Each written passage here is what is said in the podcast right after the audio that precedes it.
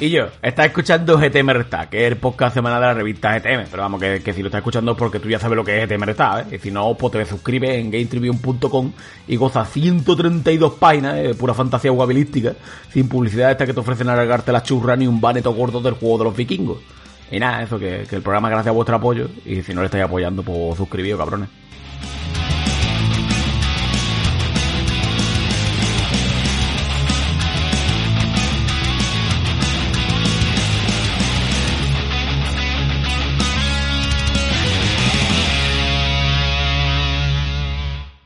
Muy buenas a todos y bienvenidos una semanita más a GTM Restart, tu podcast semanal de videojuegos. Tras esta breve e inesperada introducción de el legendario ya por redes reseñas cortas, eh, ¿qué te voy a decir? Que te hemos pillado por sorpresa, seguro.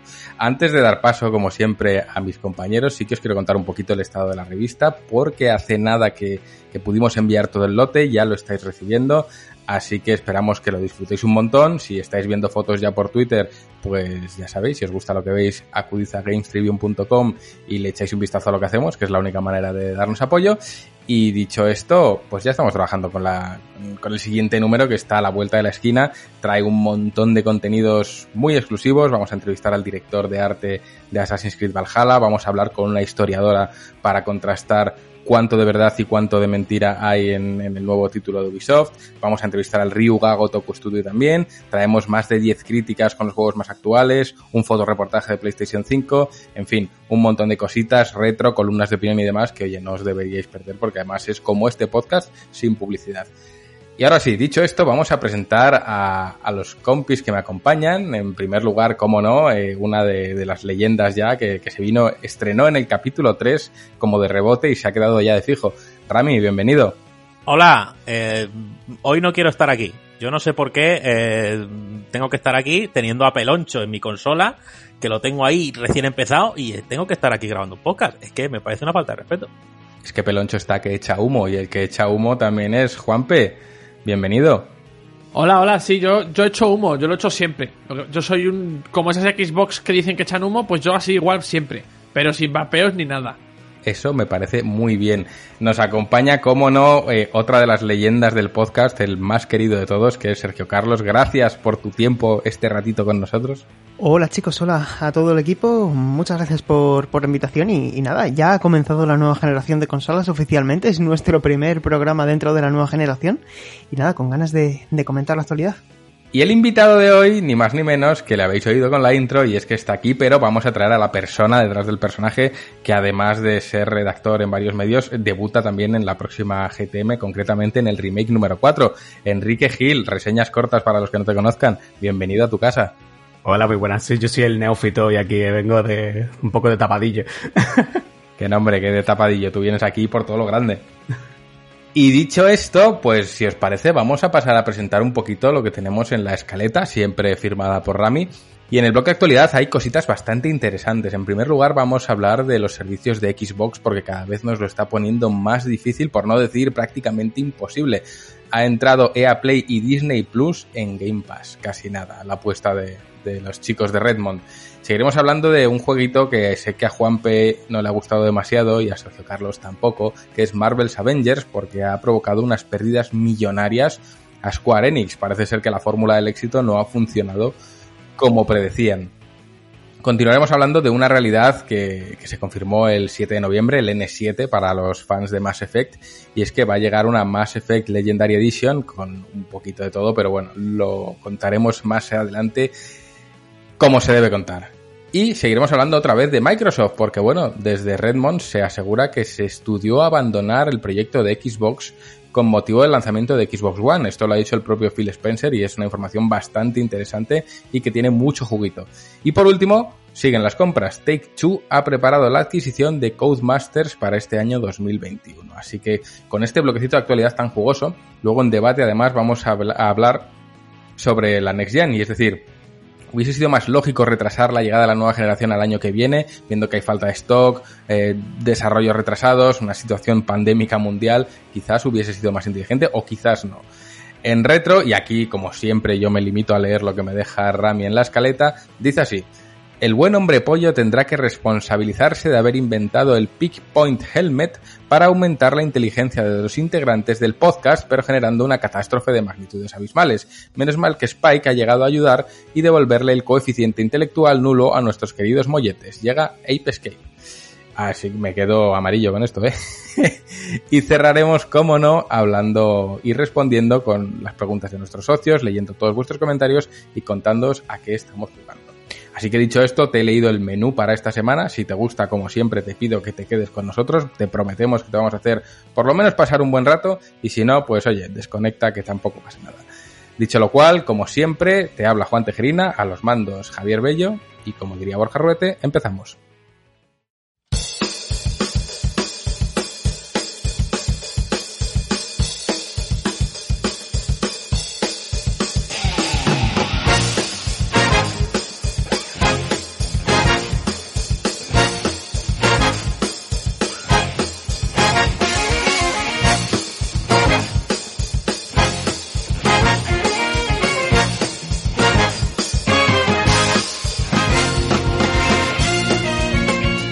De Mandalorian, bueno, de Mandalorian y Jedi Fallen Order y Mass Effect y, y, Dead Space y qué sé yo, ha llegado a Xbox Game Pass. Ha entrado EA Play, ha entrado Disney Plus y parece ser que Microsoft con el lanzamiento de esta nueva generación se está tomando más en serio que nunca su Game Pass porque le acaba de meter una inyección alucinante, pero bueno, quizás Sergio Carlos, cuéntanos qué ha pasado aquí porque tremenda noticia. Sí, eh, bueno, hay varias cosas eh, reales alrededor del inicio de la nueva generación de consolas de Microsoft. Una de ellas es que no ha llegado con juegos exclusivos y eso es una mala noticia, pero hay otra muy buena noticia que compensa, digamos, esa falta de títulos de carácter exclusivo por ahora, porque evidentemente esto es una carrera de fondo y ante un problema una solución. Y esa solución se llama Xbox Game Pass que se ha reforzado este 10 de noviembre a través de la suscripción Ultimate no solamente con nuevas incorporaciones como podemos destacar eh, Final Fantasy VIII Remastered, eh, Tetris Effect Connected, Planet Coaster Console Edition, Gears Tactics, Destiny 2 Más allá de la luz, que por cierto Gears Tactics en honor a la verdad sí que es un exclusivo en consola, y mm, una novedad me refiero, o, la incorporación de Halo Master Chief Collection este día 17 de, de, noviembre. Es decir, ya tienen un plan encauzado para esta segunda quincena del mes de noviembre.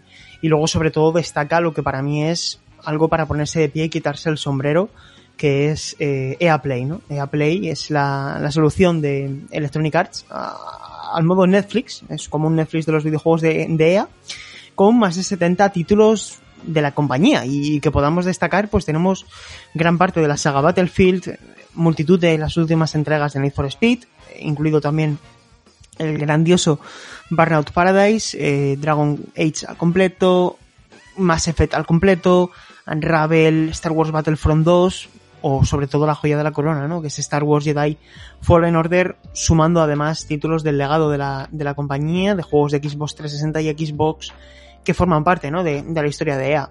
Y todo eso sin, sin pagar más de los 12,99 euros al mes que ya cuesta Game Pass. Y si a eso sumamos también eh, la llegada de 30 días de prueba gratuita de Disney Plus, pues yo creo que se queda un panorama difícil de mejorar eh, en cuanto a, a relación calidad-precio eh, para Xbox Game Pass a la hora de estrenar la consola. Quiero decir, es muy sencillo llenar la memoria interna de Xbox Series X y Series S durante este lanzamiento si tenemos Game Pass, ¿no? Y, también supongo que convendremos todos en que hoy día tener una Xbox sin Xbox Game Pass es cada vez más complicado. Es que de decir, yo ayer encendí mi Game Pass y vi lo de. No me acordaba, sé que lo sabía, pero no me acordaba y vi ahí anunciado que entraba EA Play y dije, hostia, o sea, qué cantidad de juegos buenos, o sea, yo no recordaba tantos, los has numerado tú casi todos, no vi el Mass Effect 1, no sé si me lo perdí, vi el 2, vi el 3, pero el 1 dije, ¿dónde está? No le, no le vi. Y bueno, hasta los Sims estaba ahí, o sea, es algo escandaloso, si a esto le sumamos el catálogo ya de Game Pass, es paradójico que Series X y Series S aterricen sin ningún exclusivo, que creo que es de las pocas, o históricamente quizás es la única consola de nueva generación que comienza generación sin exclusivos, pero a su vez con un catálogo tan amplio que es prácticamente un baile de contrastes, es decir, no hay exclusivos, pero como bien dice Sergio, es muy fácil llenar el disco duro, de hecho yo ya lo he llenado, o sea, ha sido algo espectacular. Así que bien por Microsoft, creo que su apuesta está clara y, y veo que aquí mm, en el chat hay alguien que tiene la manita levantada, así que le voy a dar paso directamente que si me puedo ir a jugar a Peloncho ya, que si yo no quiero intervenir. No, hombre, eh, fuera de coña. Eh, pues qué decir, no sé, eh, eh hace tiempo que esta noticia trascendió, eh, que, que A iba a añadirse a, al catálogo de Game Pass, pero bueno, aprovechando también este periodo de prueba de, de Disney Plus, pues me pareció obvio eh, comentar qué nos parecía todas estas nuevas implementaciones al, servicio de, Xbox.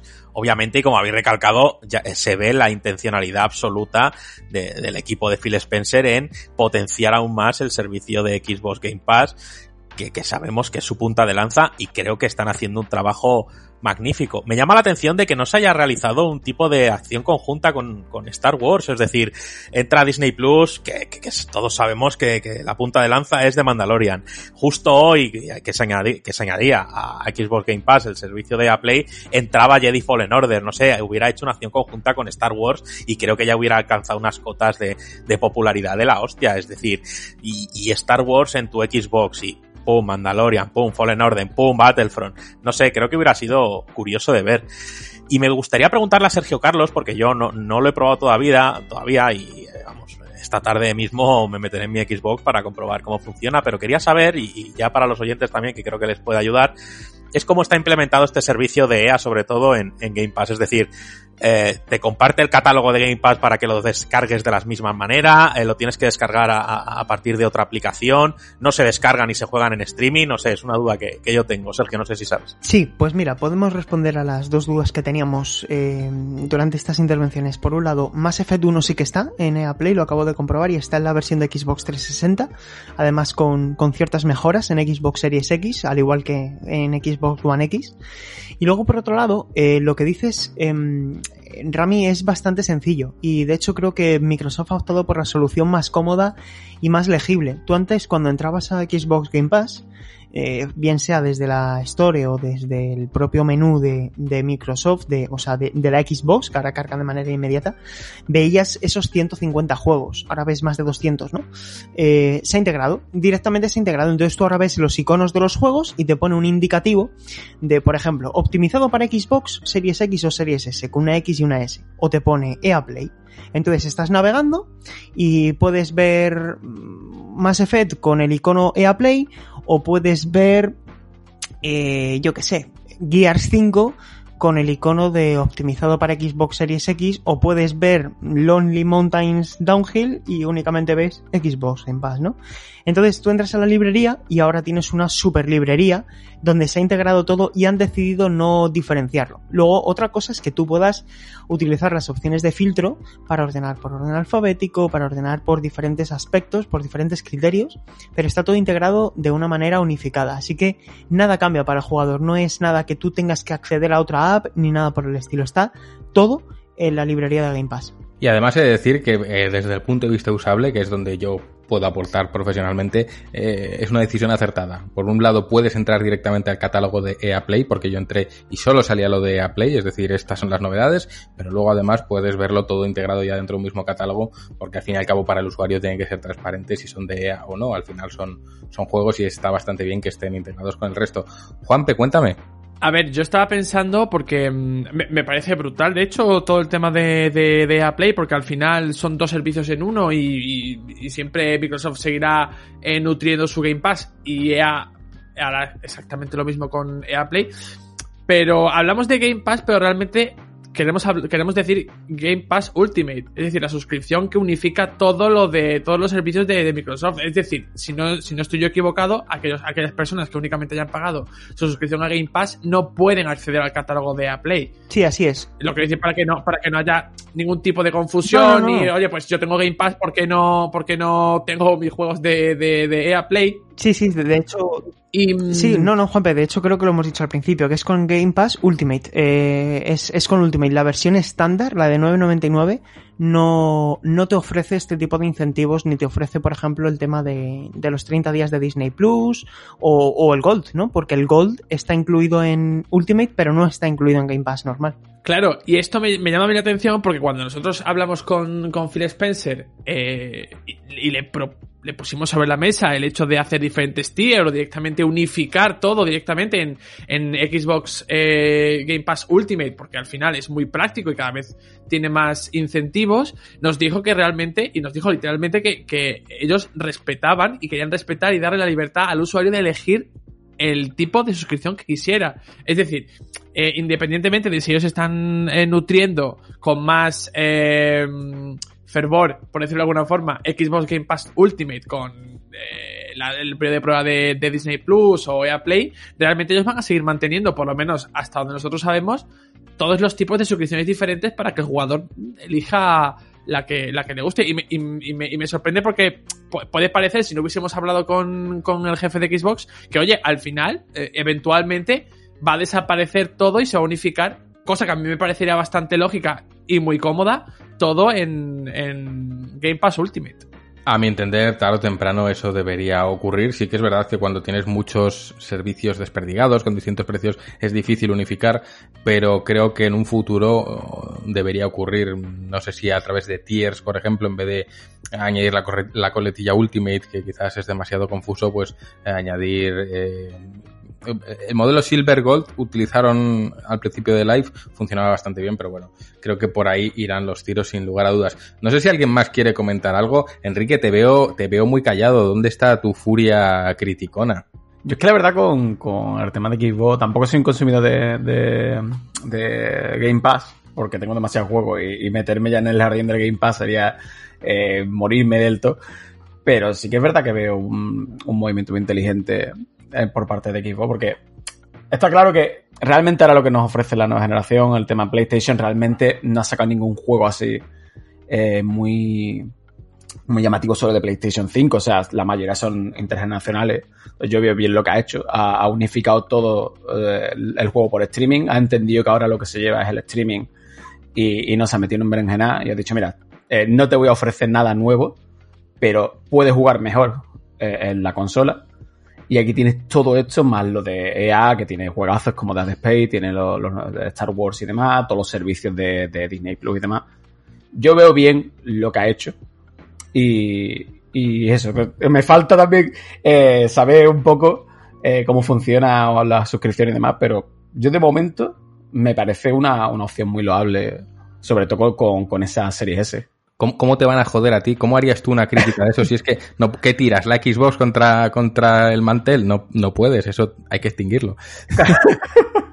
y además que realmente es que no merece ni ser criticable, o sea, es que me parece uno de los mejores movimientos que se han hecho en la industria a nivel de, de accesibilidad a la hora del videojuego, o sea, el Game Pass es la hostia, o sea, lo mires por donde lo mires, puedes pensar en que bueno, que va a devaluar el videojuego, ya depende ahí si nos metemos en otros jardines, pero es que, o sea, objetivamente de cualquier prisma es la hostia el Game Pass.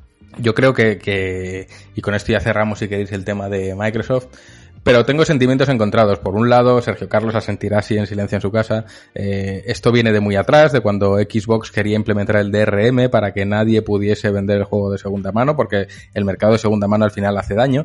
Y creo que algo como Game Pass, que al final el juego no es tu propiedad, sino que es una especie de alquiler, pues funciona bastante bien, cumple con ese contenido, con ese cometido que tenían ellos originalmente de, de, erradicar un poquito el mercado de segunda mano y a su vez tiene un beneficio colateral muy grande para los usuarios que es el hecho de que te permite descubrir muchísimos juegos sin tener que pasar por caja cada vez que quieras probar uno, porque ya el tema demo hace tiempo que dejó de existir y creo que al final poder acceder a semejante catálogo por el precio de un videojuego al año pues es un, movimiento muy inteligente para descubrir muchos títulos que de otra manera se quedan en el tintero. Y es más, y ahora te doy paso, Rami, eh, es el momento de hacerlo, especialmente cuando toda la industria está diciendo que hay que subir el precio a 80 euros. Coge Microsoft y dice, bueno, pues por 80 yo te doy todo esto al año. Pues la verdad es que es un movimiento que acerca mucho y hace accesible, como ha dicho Enrique, el videojuego a, a bolsillos más modestos. Eh, Rami, cuéntame. Nada, yo solo hacer una pequeña observación. ¿Os imagináis un servicio integrado dentro de Game Pass que además os ofrezca posibilidad de, ver cine, series y, y, y, demás? O sea, ya, ya me asustaría porque las capacidades que tienen las, las consolas de Microsoft para la reproducción de vídeo y de sonido es la hostia. Pero ¿os imagináis algo así en Game Pass? Es decir, eh, ya está metido Disney Plus, que si empiezan a meter ya películas, pero adquiridas por el propio Game Pass, las licencias y demás, esto puede ser monstruoso, no sé, me acaba de venir a la cabeza y hostias. Pues a ver, hay que decir eh, que actualmente se pueden alquilar películas en, en, en, Xbox nativas, o sea, creo que no vienen de ninguna plataforma, o sea, que, que lo que acabas de decir igual es otra de tus Nostradamus y, y, y ocurre en un tiempo. Enrique, todo tuyo. Sí, además, sí, si nos acordamos cuando salió Xbox One, eh, apostaron muy fuerte por el tema multimedia. O sea, yo creo que, que no es un plan tan descabellado de que Microsoft intente hacer un, un gran servicio de streaming tanto de juegos como de películas, series y demás. Eh, y lo veo muy viable, porque es lo que dice Rami. Eh, la, la, consola está preparada perfectamente para, para reproducción multimedia de una forma muy bestia. Y, y, yo lo vería bastante bien, de hecho. O sea, es que, es que sería abrir tantas posibilidades a una persona por, por una módica cantidad que, me parece muy inteligente por parte de Microsoft. Pues os voy a decir un datito curioso antes de dar paso a Juanpe, y es que, no sé si, si lo recordaréis o, o, no, pero el dato curioso es que Nintendo, la NES, funcionó también en Estados Unidos porque no se vendía como una videoconsola, sino como un sistema de entretenimiento. De hecho, de ahí Nintendo Entertainment System, porque el término videoconsola estaba muy mal visto por el público, entonces se utilizó ese término.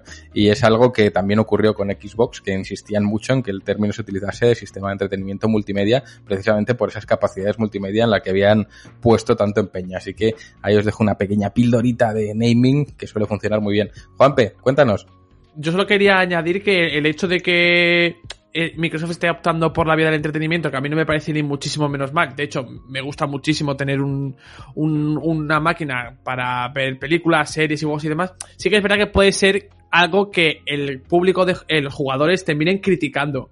No porque al final si están pidiendo juegos exclusivos, están pidiendo que se dedique más tiempo, esfuerzo y, creatividad en nuevas IPs o en sagas eh, clásicas, pero renovadas, sí que es cierto que los planes de Microsoft pueden ser otros, pero entendería luego el cierto, cierto, cierta crítica o cierto rechazo del público que le exige a Microsoft, oye, que queremos un Halo completamente nuevo, que oye, poner, poner las pilas con ese Halo Infinite o eh, ese Fable que por, que por fin se anunció en el Xbox Inside. Eh, por eso entiendo que, que, haya pues sentimientos encontrados entre lo que te ofrece Microsoft, que es muy jugoso, y lo que se le pide al final. Yo creo, y con esto ya sí que terminamos, que unificar suscripciones es un movimiento muy inteligente de cara al futuro y las primeras compañías que lo hagan, aun sea así dándose la mano, imaginaos Jeff Bezos dándole la mano aquí a, a Phil y unificando ese Amazon Prime con Amazon Video, con, con Game Pass, etc. Los primeros en hacer eso se van a llevar el gato al agua, porque creo que la gente está saturada de suscripciones, de tener mil pagos de mil cosas diferentes y al final una unificación es genial. Dicho esto, por supuesto, los que tenéis ahí la suscripción a GTM, esa, esa está bien, esa no hay que tocarla, esa está perfectamente. Y vamos, hablando de suscripciones, suscripción a perder dinero, porque Marvel's Avengers ha palmado bastantes millones de dólares y Square Enix no debe de estar muy contenta, ¿verdad, Sergio? Pues sí, la verdad es que no ha sido un, trimestre demasiado bueno para, para, Square Enix. Evidentemente está siendo un año complicado para, para todas las grandes eh, tecnológicas, para grandes empresas del entretenimiento. Y en este caso Square Enix, que tiene en su haber una licencia que vale mucho dinero, pues es un arma de doble filo, ¿no? Porque si te sale bien la jugada, tienes la oportunidad de verte respaldado por, por una grande como es Marvel en este caso. Pero si no sale tan bien, pues eh, es que estamos hablando de una inversión que se estima que podría haber costado entre 170 millones y 190 millones de dólares, es decir, unos 145 millones de euros, y que el juego pues aparentemente solamente ha vendido 3 millones de unidades, ¿no? Cuando, yo insisto mucho, cuando al día siguiente del lanzamiento de un juego, o al, al lunes siguiente, si se lanza un lunes, mandan una nota de prensa a las compañías y dicen, el juego ha vendido no sé cuántos millones de unidades en su primer fin de semana no, no ha vendido esos millones en su primer fin de semana. Esos millones ya están vendidos. Estaban vendidos antes. A través de marketing, a través de reservas. Es decir, juegos que se vendieron antes de que el juego saliera a la venta. Y en el momento en que la gente comenzó a ver que a lo mejor el título no, mmm, iba a satisfacer eh, las expectativas de la manera que se esperaba, pues las ventas reales se vinieron abajo y eh, la facturación directa de la venta del título, que encima las microtransacciones tampoco han funcionado, han permitido que durante este periodo, durante el primer trimestre, que es donde más se jugaba en el, el pastel, pues han recuperado entre el 60 y el 70% de lo invertido.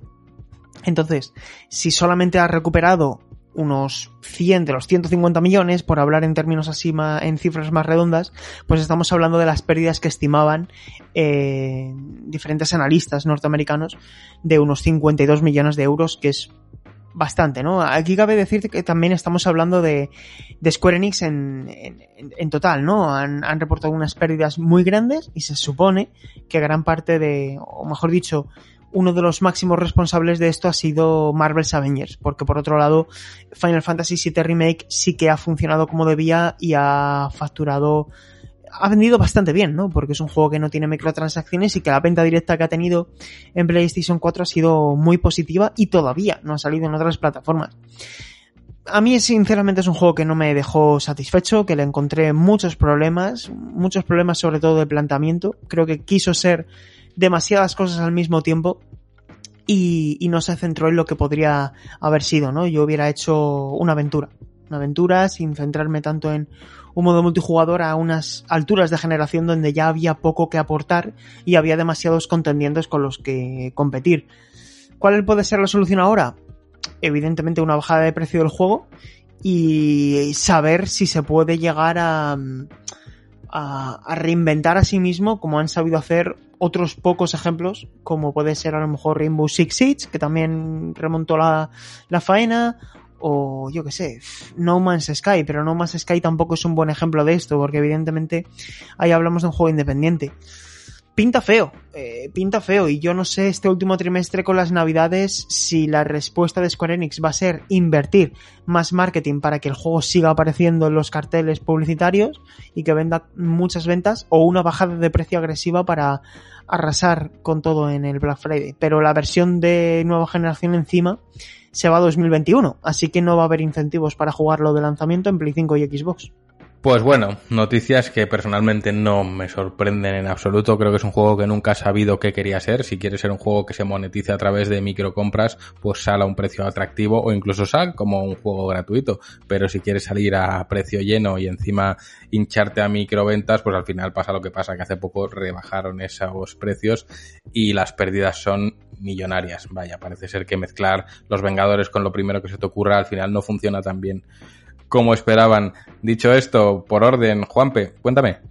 Yo sigo teniendo la teoría de que ese juego originalmente era de otra forma completamente diferente a como ha sido eh, definitivamente. Ese primer teaser que tuvimos hace unos años del el escudo del Capitán América roto, el martillo de Thor y demás, eh, vaticinaba algo completamente diferente a lo que ha terminado saliendo.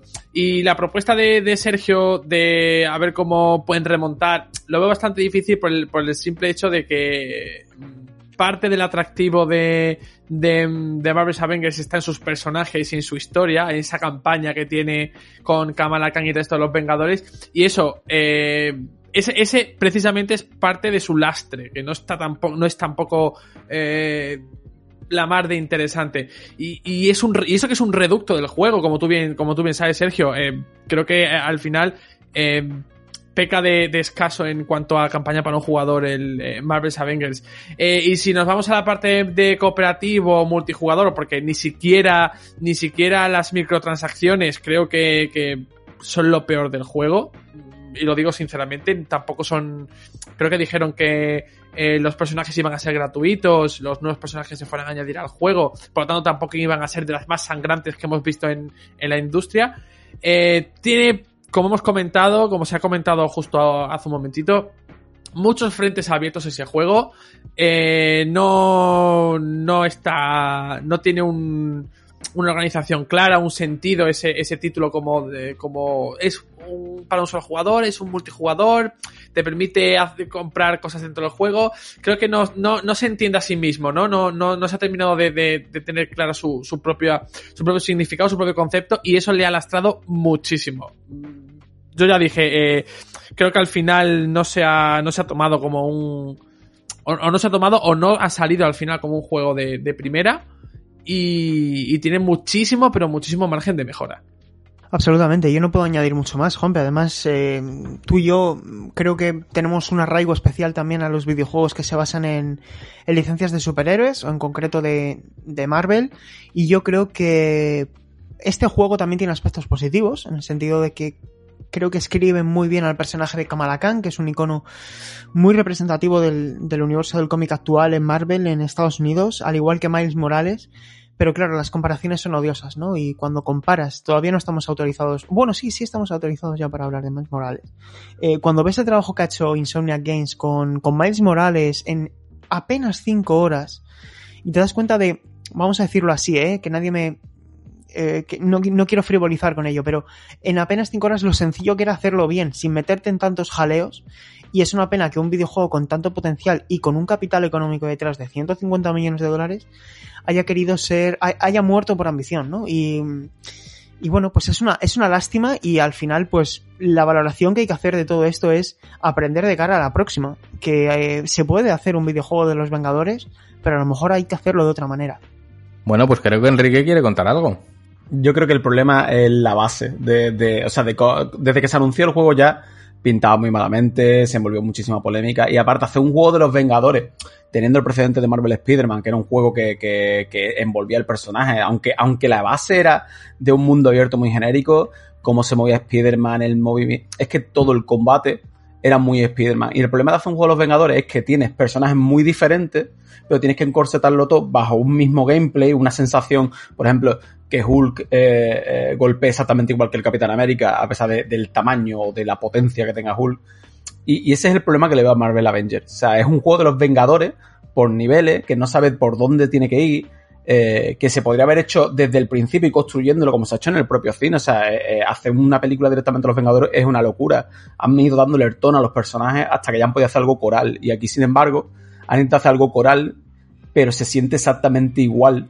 Eh, da igual a quién controle. Y, porque es, lo, es lo mismo, es la misma relación con el mapa en el que te puedes columpiar por X puntos, eh, todo. Entonces no entiendo cómo un juego que ha salido este año tiene una estructura tan antigua. Es, que es un juego que, que, tiene gente detrás de Deus Ex, si no recuerdo mal, y, y de Tomb Raider, y no hacen bien nada ninguno de lo que, de, de lo que los estudios se dedican. O sea, tenemos a un, a un estudio especializado en el rol, tenemos otro estudio especializado eh, en lo más cinematográfico, y falla por ambos lados. Y no entiendo cómo estos no se han dado cuenta antes de que no iba a salir bien y que apostar tanto dinero por esto era, era una locura.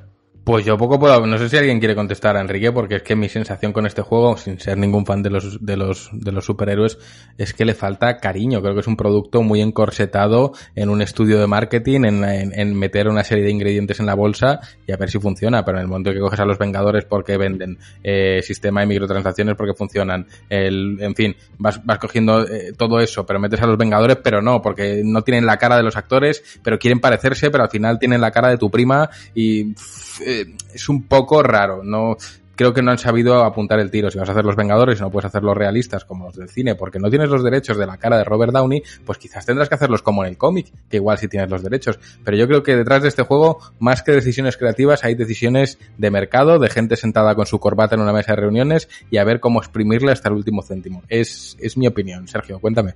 Es que personalmente creo que cuando mejor funciona Marvel's Avengers es cuando cuando más se lo cree, ¿no? Cuando más se cree esas, esas fases que parecen un Uncharted, que parecen un Tomb Raider, y que realmente más te, mejor te lo estás pasando, porque las películas de Marvel, ¿por qué funcionan? Porque son, son palomitas, son fuegos de artificio, y tiene, y sabe condensar muy bien eh, los momentos de, de tensión, eh, de acción y los momentos eh, sentimentales, y ha sabido hilar una historia a través de una antología de películas, ¿no? Y, y este juego, parece que se ha hecho a través del laboratorio, ¿no? Como, como, como suelo decir a veces, es, no quiero utilizar la, es que no, no, me gustaría ofender cuando es un trabajo con tantísima gente detrás, pero parece un poco Frankenstein, ¿no? Y, y, es una pena, insisto, porque hay algunas cosas en las que funciona muy bien y luego tiene otras como el multijugador, que es donde más esfuerzos habían depositado y es la parte que menos habían promocionado previamente al lanzamiento. Entonces, eh, ¿qué hubiera funcionado? Pues claro, aquí también esto eh, se somete un poco a la interpretación subjetiva de cada uno. Yo hubiera preferido un Rise of the Tomb Raider con, con de, de, los Vengadores. Es que yo me lo pasé bien dando saltos imposibles, conociendo las inquietudes de cada personaje y a lo mejor también fue demasiado intentar construir cinco historias porque, o, o, seis, porque al final no, no terminabas encajando con ninguna. No, cuando parece que va a explotar, el personaje de Kamala no explota. Eh, luego te das cuenta de que la diferencia en el control de diferentes personajes no está tan diferenciado, por lo tanto el sistema de roles tampoco termina de funcionar. Si no juegas en un nivel de dificultad muy, muy, muy elevado, termina siendo un poco machacabotones. Fallaron muchas cosas en estructura y y es una pena, efectivamente, es una pena y parece que, que, ha habido una limitación creativa en pro de una de decisiones empresariales. Así que no lo sé si tiene salvación, pero fallaron muchas cosas, como conocen. Bueno, hay que decir que aunque es verdad que encajar la historia de seis personajes puede ser complejo, hay un juego, Sergio, que a ti y a mí nos gusta. Tú te fuiste del podcast antes de poder defenderlo, pero es ese 13 centinelas, ese te enlaza 13 historias maravillosamente bien, ¿eh? O sea, que difícil es, pero no imposible. No imposible, bien dicho, sí. Exactamente, y lo que no es imposible es que olvidemos Mass Effect. Con el motivo del N7, pues ha anunciado esa Legendary Edition que tanto esperaban los fans y ahora parece ser que es una realidad, ¿verdad? Pues sí, es el secreto seguramente peor guardado de 2021 porque se filtró a comienzos de año. Realmente diferentes informaciones adelantan que estaba planeado para final de año, pero la COVID-19 ha impedido que este título llegara, pues esto ya también es, aventurarse un poco, ¿no? Pero a lo mejor incluso estaba planeado para que saliera durante la pasada semana, ¿no? Que era la semana del aniversario del, del N7. A lo mejor no el día 7 porque es sábado, pero, pero sí durante esa semana.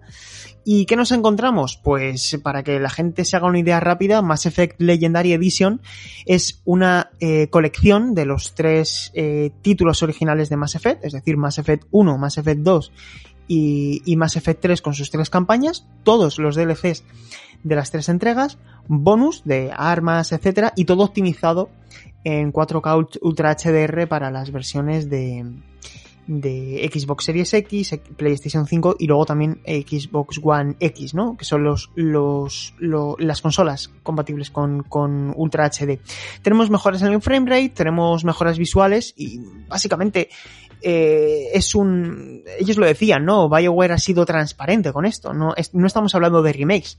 Ellos decían que, que su objetivo no era hacer un remake o reimaginar, sino modernizar la experiencia para los fans y me parece muy bien, porque tampoco creo que haya pasado tanto tiempo como para eh, plantear un remake de estas obras, que para mí junto con Bioshock, la propiedad intelectual de Mass Effect, me parece la mejor o la más importante, no la mejor, la más importante nueva propiedad intelectual de la pasada generación o la anterior ya que acabamos de empezar una nueva de la anterior generación de consolas a, a esta última que hemos terminado.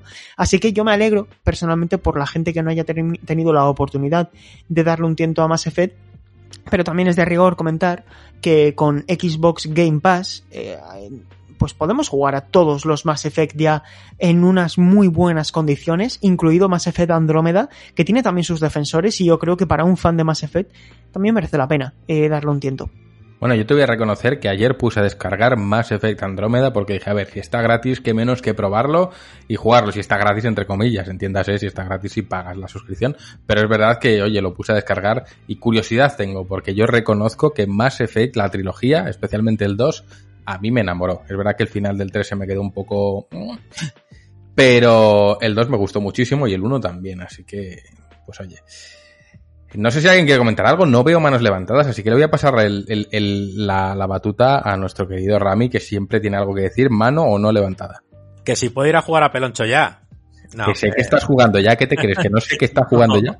No, la verdad es que, joder, siempre me gusta hacer pole y soy un preguntón incluso de lo que no conozco nada, como es el caso. Yo, Mass Effect es una saga que mi hermano, por ejemplo, que sí que es muy friki de, eh, de, ciencia ficción mucho más que yo, a mí me gusta, pero él es más, más purista de, y tal, eh, está encantado con esta saga y le turbo flipó.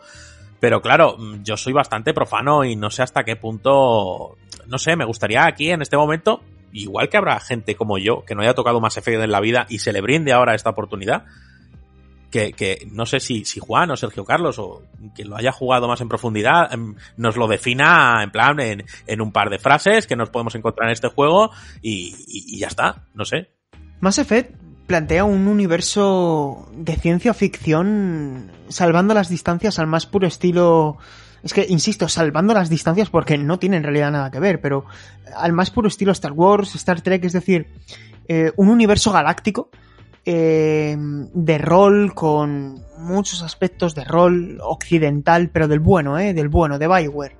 Y... mm, desarrollo de personajes, historias complejas, toma de decisiones, conquista de territorios, eh, un cariz épico que yo creo que supo transmitir muy bien en pantalla y sobre todo también entenderlo en su contexto. En ese momento, lo que supuso el primer Mass Effect, el segundo también y por supuesto también el tercero a pesar de, de la polémica que tuvo detrás por ciertos aspectos que tampoco vamos a comentar ahora, creo que Mass Effect se ganó a pulso y a base de buen hacer el sitio que tiene ahora mismo en la historia del videojuego. Y creo que simplemente por eso merece la pena revisitarlo ahora, ¿no? Entendiendo que hay cosas que a lo mejor han quedado a nivel de diseño a lo mejor no anticuadas, pero sí superadas, o a lo mejor no superadas, pero sí un poco anticuadas, y que de igual modo, de igual modo creo que al final estas colecciones están hechas principalmente para el fan. Pero claro, por el precio que tienen, estás recibiendo un great value, como dicen en inglés, ¿no? Estás recibiendo mucho a cambio de muy poco. Son juegos muy largos cada uno. De hecho, no recomiendo jugar a los tres de golpe. Y además presentan muchas diferencias jugables entre sí. Creo que cada uno eh, supo también hacer una lectura muy correcta de las tendencias del rol y la acción en su momento. Estamos hablando de que el primer juego tiene ya mucho tiempo, ¿no? Tiene... Eh, ¿Cuándo salió? Bueno, se acerca a, las a los tres lustros, a los 15 años, y, evidentemente eso pesa. Pero es que el pasado está ahí y, hay que saber entenderlo. Es como cuando ves una película muy antigua y, también tienes que aprender a, a identificar sus virtudes.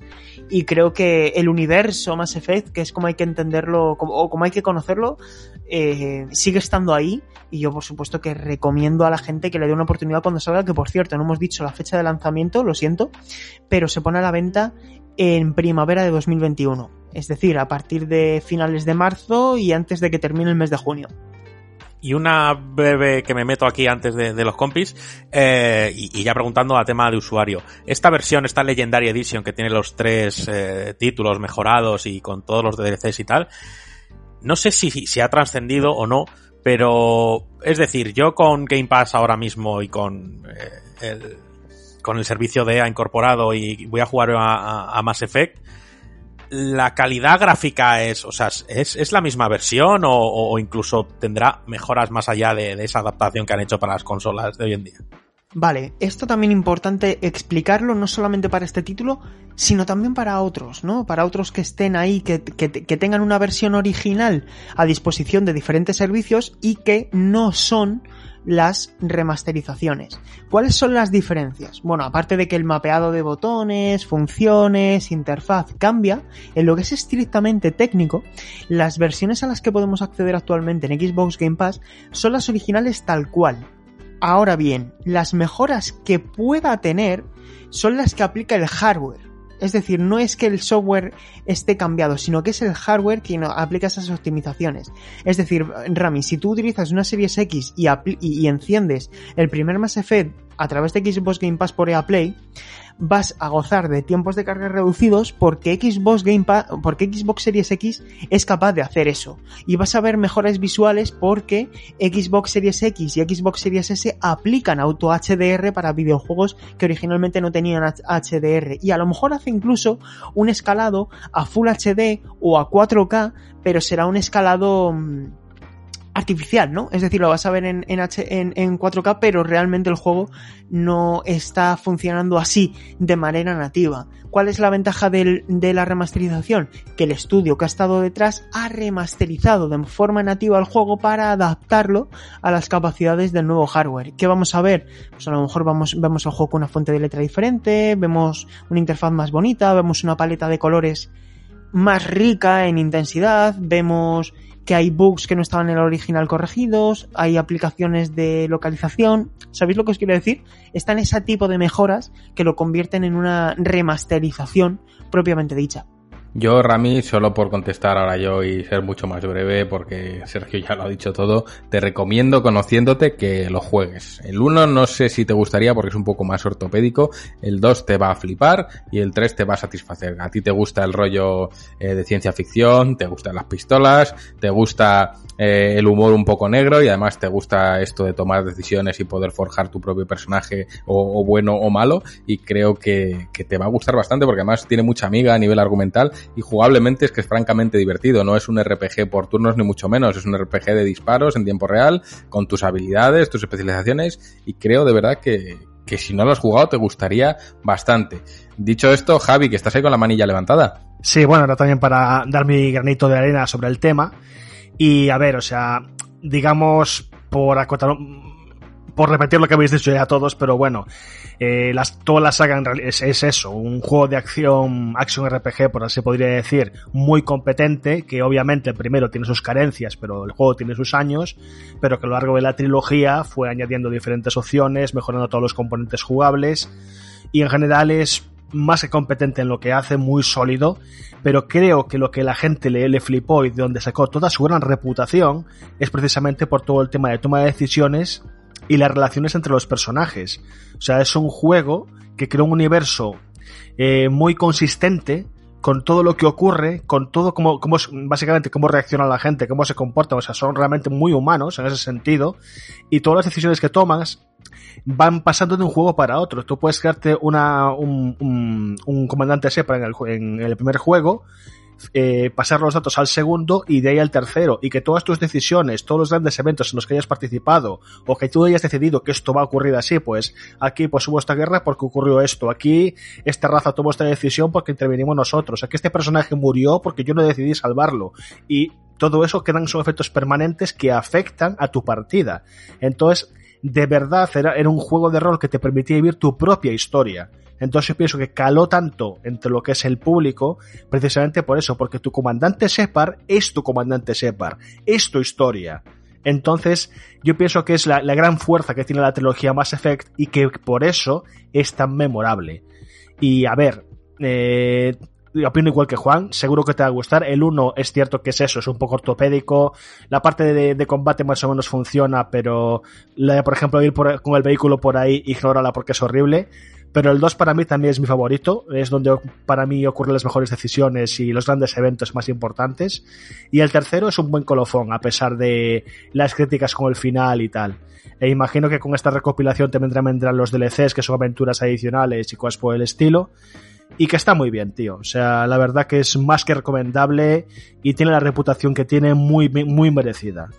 Y es eso. Es que tiene un lore, este juego tiene un lore, qué pena no tener aquí a Paz Goris, porque tiene un, un, tiene un lore muy, muy rico, eh, cada raza es muy peculiar, y Rami, por ponerte en situación, todo empieza con que la humanidad que todos conocemos ha conocido, ha descubierto que hay vida extraterrestre, y en el momento en el que hay una vida extraterrestre, te tienes que acoplar a un modelo de gobierno, como sería el mundial, pero a nivel galáctico, entonces eres pues como una parte más de todo un gobierno galáctico y trabajas, eres un espectro, trabajas como, como soldado de élite para ese gobierno que está formado por las razas de toda esa alianza. O sea que es, es verdaderamente chulo. Sergio, cuéntame.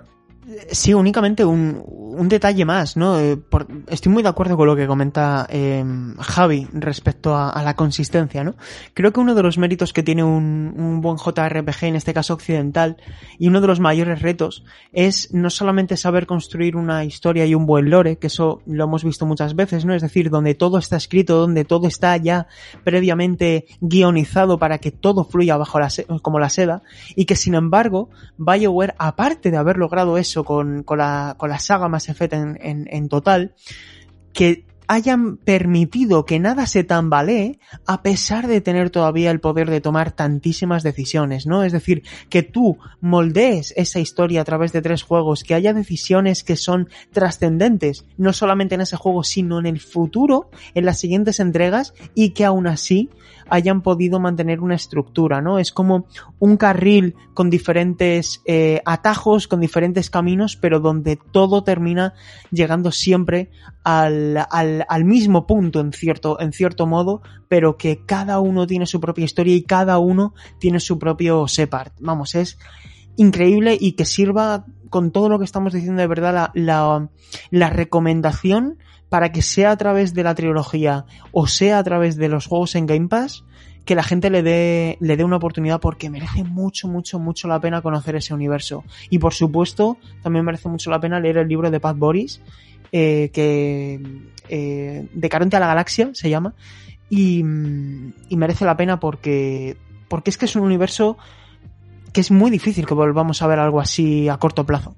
Desde luego, desde luego, y, se me ha ido un poco lo que iba a decir porque estaba mirando justo la estantería que tengo ahí el libro de paz, que me lo firmó además, pero mmm, es que es un juego que de verdad hay que, hay que probarlo porque a mí, vamos, me gustó muchísimo y, y sobre todo, recordemos, Rami, tú te acordarás que cuando entrevistamos a Josué Monchuan, que además estuvo aquí en el podcast, que es eh, uno de los guionistas de Black Sad, lo que nos explicó es que en un videojuego lo verdaderamente caro es el tema de las ramificaciones y de dejar elegir y de tal y de cual, que eso, que eso es caro de narices. Pues en Mass Effect es que prácticamente no dejas de elegir. Como ha dicho Javi, hay consecuencias. Si se muere un personaje se ha muerto y lo arrastrarás a la siguiente partida. O sea que todas las decisiones tienen eh, impactos reales. Y precisamente por eso el final o el primer final, porque me consta que luego lo mejoraron, dejó un poco insatisfecha a la gente porque al final parecía que en el fondo todas esas decisiones no habían importado tanto, aunque sí, pero a lo largo de todo el desarrollo las decisiones importan e importan mucho. Javi, te veo con la mano levantada, no sé si es por error o, o, pasamos a la siguiente. No, no, nada, simplemente es para reafirmarme en todo lo que se ha dicho y por hacer el meme. Soy el comandante Separ y este es mi podcast favorito, La Ciudadela. Pues de puta madre, Javi. pues continuemos. Si os parece, pasamos a nuestro Phil Spencer favorito de La Ciudadela porque ha confesado que se estudió o se llegó a estudiar abandonar la marca Xbox para, para suerte de todos, esto no ocurrió. Pero siempre es bonito saber que, que grandes proyectos eh, llegan a puntos en los que siempre se evalúa su fin y, y Xbox tuvo ese punto. Pero seguro que Sergio sabe un poquito más de este tema. Sí. Bueno, lo primero que hay que decir es que Microsoft es una de las cuatro grandes empresas mundiales. Y cuando una empresa tiene diferentes departamentos, tiene una sección de software, tiene una sección de videojuegos, una sección de no sé qué, una sección de no sé cuántos, pues eh, creo que es importante que los líderes de esos departamentos sean personas que conocen bien ese producto. Y creo que convendremos en que Don Matrix, que seguramente sabe de muchas cosas, a lo mejor no sabía tanto como debía de, de videojuegos y por eso el lanzamiento de Xbox One estuvo afectado por tantos problemas. Nos encontramos en verano de 2013, verano previo al lanzamiento de Xbox One y del inicio de la anterior ya generación de consolas, y Don Matrix eh, a finales de durante ese, ese, ese, ese, segundo semestre se marcha a Zinga, ¿no? Y se le delegan las responsabilidades a a Mark Sitten, a Mark Witten, perdón, que eso también hace que esa reestructuración interna sitúe a un tal Phil Spencer a cargo de los equipos first party de Xbox Game Studios, que ahora son eh, 23, que fueron 15, si no o que son 15 si no contamos con todos los de Bethesda, y que en ese momento eran muy poquitos. Entonces, eh, en ese momento Phil Spencer tenía poco poder de decisión pero sí que reconoce Phil Spencer en una entrevista con Sack News que algunos aspectos de la plataforma no estaban totalmente listos de cara al lanzamiento. ¿Y qué pasó? Que es lo que se pregunta la gente y es por lo que responde a este titular de la noticia.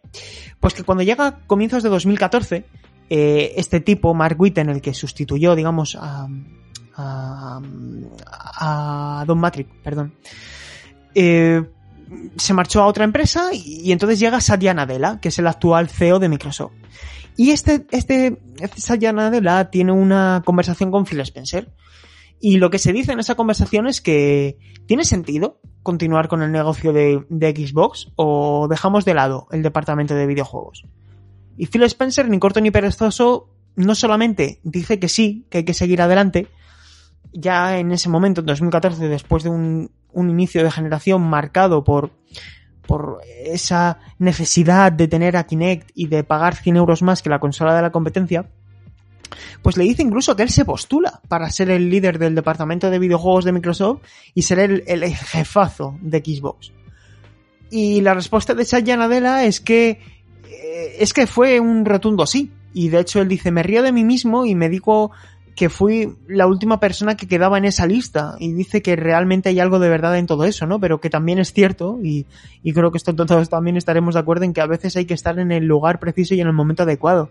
Y Phil Spencer lo estuvo, eh, estaba preparado para ello y poco a poco ha ido cimentando lo que ahora entendemos como Xbox Game Studios, que en ese momento era Microsoft Game Studios, y se ha convertido en un auténtico monstruo capaz de, bueno, aunque Xbox One no haya vendido bien, porque no ha vendido como esperaban, pero Xbox cuenta con, con 90 millones de jugadores mensuales en Xbox Live. Hasta hace un par de meses tenía ya 15 millones de suscriptores en Xbox Game Pass, que me atrevería o me aventuraría a decir que van a ser el doble dentro de muy poco. Tienen 23 equipos internos y tienen dos consolas de nueva generación para diferentes tipos de públicos, diferentes tipos de bolsillos y diferentes tipos de demandas, como son Xbox Series S y Xbox Series X. Esto, si fuera un campo, yo diría que está todo ahora mismo cultivado. Y ahora está por ver si ese cultivo da pie a una gran cosecha o si no es así. Pero yo creo que ahora mismo el panorama que se presenta en Xbox después de haber estado sobre la mesa la opción de abandonar ese segmento del negocio de Microsoft, como eran los videojuegos, pues en siete años eh, la tortilla ha dado una vuelta completamente, ¿no? Así que a ver ahora si se ha quemado o, está en su punto esa tortilla. Yo creo que Microsoft lo está haciendo francamente bien de cara a la próxima generación o a la actual generación ya a estas alturas y está sabiendo muy bien cultivar todo eso. Creo que empezó a sembrar antes de que empezase la generación. Ya lo veníamos diciendo en varios podcasts que creíamos que Microsoft daba por, entre comillas, perdida la generación de One y estaba volcando ya todos sus esfuerzos en preparar el terreno para Series X. Y francamente creo, aquí hemos sido muy críticos con todas las compañías y con Microsoft también, especialmente con Microsoft de hecho, pero creo que lo están haciendo francamente bien. Creo que, que la persona indicada era Phil Spencer. Al final estuvo en el momento indicado y ahora solo les queda cosechar y, que vaya bien. Y sobre todo porque esto es muy importante para todos, para quienes nos están escuchando y para quienes estamos aquí reunidos. Y es que si le va bien a, a Microsoft, si le va bien a PlayStation, a Sony, si le va bien a Nintendo, eh, nos va a ir bien a nosotros, porque al final eso va a fomentar una competitividad que, en la que saldremos ganando los jugadores, seguro. Pero bueno, habrá que ver, habrá que ver cómo, cómo se desarrolla. Y sobre todo habrá que ver una cosa que a mí sí me preocupa, de Microsoft y es todavía esa ausencia de, de desarrollos nipones porque eh, creo que tienen muy bien cogido ese mercado occidental pero les falta presencia japonesa como si la tuvieron en el inicio de, de Xbox 360 para dar el pelotazo. Yo por dejar una pildorita de información y ya sabéis que no me gusta dar información sin contrastar ni mucho menos, pero sí que hemos oído, y he oído yo en primera persona de gente dentro de la industria, que Microsoft está hambrienta de talento japonés. Y esto nos lo ha dicho gente de dentro. Entonces, quién sabe si lo de Bethesda eh, sigue adelante con otras compañías o no. Eso ya no lo sabemos, pero Microsoft es muy consciente de que necesita ese talento japonés. Y de hecho, bueno, lo comenta el propio Phil Spencer en la entrevista que publicamos en este mismo número, que está deseando que los nipones se den cuenta de que Microsoft eh, y en concreto Xbox es un terreno donde pueden alcanzar el éxito sin ninguna duda. Dicho esto, Rami, todo tuyo. Pues es un poco curioso porque es que además hace, hace nada, hasta escasos minutos, puede poner aquí la campanita bello de, información de última hora y es que a Phil Spencer hace poco se le hizo una entrevista online eh, en GameSpot, creo que es, y bueno, en el que ciertamente no niega categóricamente, pero quiere alejar la idea de que Microsoft está tras la compra de estudios japoneses, no sé.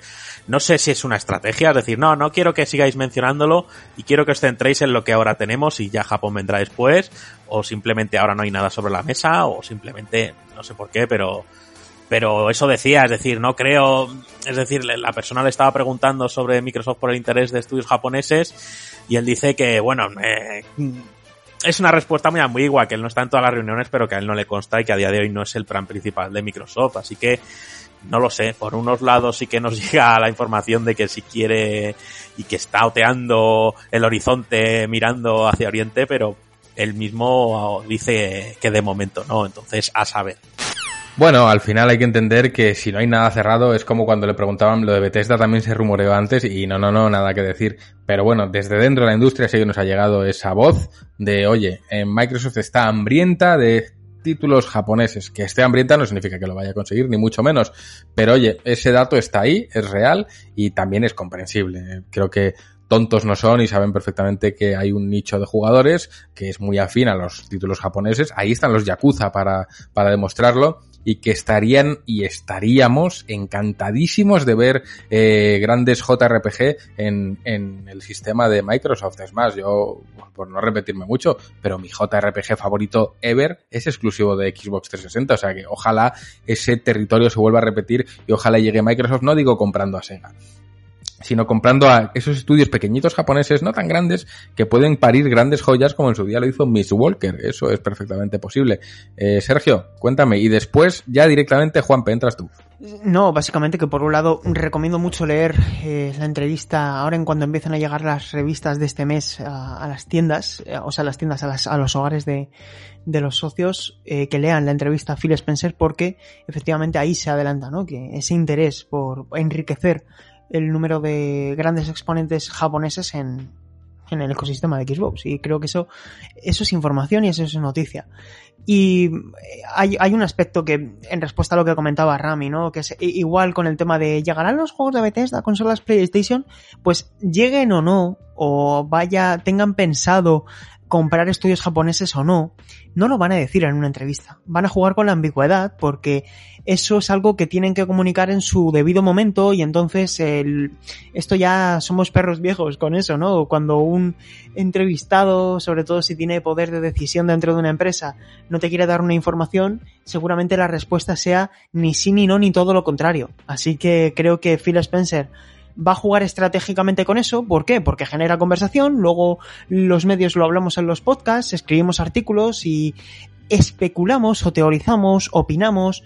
Eh, hay cruces de declaraciones, unos dicen que sí, otros dicen que no, pero la realidad es que eso es algo que no sabemos y que seguramente vamos a conocer en el momento en que se haga público. Y si aquí eh, puedo yo aportar mi opinión, mi opinión es que no solamente lo están pensando, sino que seguramente tengan ya eh, conversaciones bastante avanzadas y a lo mejor en 2021 tenemos alguna buena noticia y hasta aquí vamos a leer, ¿no? Porque eh, evidentemente a mí también me llegan voces de diferentes cosas, pero hay que tener mucho cuidado también con no precipitarse porque al final si no, pues puedes terminar cayendo en algo eh, que no se ajusta a lo periodístico. Así que esperemos, pero vamos, yo creo que eso también enriquecería todavía más la batalla competitiva porque Microsoft necesita crecer en el mercado japonés porque ahí tienen un, una cuota de mercado testimonial. Estamos hablando de que si, Nintendo Switch vende 50.000 consolas a la semana, Xbox vende 100 consolas a la semana. Y eso es a lo mejor, eh, eso no es nada, eh, eso es algo irrisorio que seguramente muchas sean no sé, quiero decir, a lo mejor son importaciones, es que no lo sé, pero eso es un dato que has desaparecido completamente del mapa. Así que ojalá crezca Xbox durante esta generación en el mercado japonés. Es. Eh, estaba pensando mientras estabais hablando vosotros que en realidad. Eh, Microsoft tiene como una doble, una doble vertiente que tiene que cubrir en, en Japón, porque necesita, necesita nutrir su catálogo de títulos de, de desarrollo japonés, eh, pero es que también necesita captar de nuevo al público japonés, que es algo completamente diferente, ¿no? Tú puedes tener en tu plataforma o puedes alcanzar a estudios más pequeños o más grandes de, desarrollo, pues tener a Sega que te haga un Yakuza exclusivo, por poner un ejemplo, pero como dice Sergio, eh, realmente en Microsoft ahora mismo los pasos adelante que está dando o por lo menos es lo que me parece a mí, eh, no son los pasos indicados para ganarse al público japonés, que al fin, al fin y al cabo, si, lo pones desde, un, una perspectiva de negocio, eh, tienes una mina de oro ahí, porque eh, los japoneses son consumidores natos, teniendo en cuenta que gran parte del videojuego nace en Japón,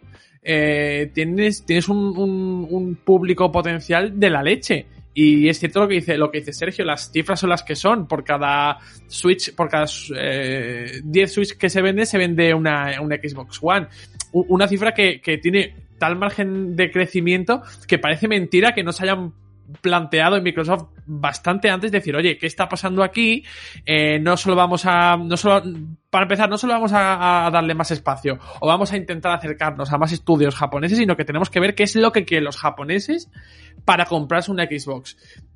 Que yo creo que al final no es solo tanto mm, eh, dedicarle espacio a llevarle a que el público occidental, nosotros mismamente le reclamemos a, Microsoft un nuevo Lost Odyssey o un nuevo eh, Blue Dragon, por poner ejemplos, otros títulos de terceros de corte japonés, sino que el público japonés también tendrá algo que decir a, Microsoft, decirle, oye, nosotros, a nosotros nos gusta esto o nos gusta lo otro. Para empezar, lo que demuestra el público japonés es que le gusta mucho eh, tener un título exclusivo, aunque sea la misma matraca de siempre. Mm, eh, Nintendo es, creo que la reina de, en, Japón. Y es precisamente por sus propuestas. Por lo tanto, creo que tiene esa doble tarea que cumplir Microsoft para poder dar por cerrado o dar por cumplido ese objetivo de, tener en cuenta a los japoneses. Bueno, hay de decir que he hecho la cuenta aquí de la vieja y realmente el, el balance de Switch Xbox, según las cifras que ha dado Sergio, que igual no son exactas, pero sería por cada Xbox vendida se venden 500 Switch. O sea, para que os hagáis una idea de cuál es la diferencia de fuerzas que hay entre ambas compañías. Eh, Rami, cuéntame. Yo ya que estábamos hablando de Japón y de Phil Spencer, eh, me gustaría preguntarle, bueno, decirle a Enrique, que además que está muy calladito, que, que Phil Spencer ya ha podido jugar Elden Ring, ¿vale? Entonces, eh, preguntarte si estás preparado para una nueva ola de purismo de- del mundo Souls y si estás listo para que el DualSense, si lo juegas en, en PlayStation 5, directamente te pegue collejas cuando mueras, porque creo que es lo que está programando Miyazaki ya. Mira, yo con que Miyazaki no me vuelva a meter un mono.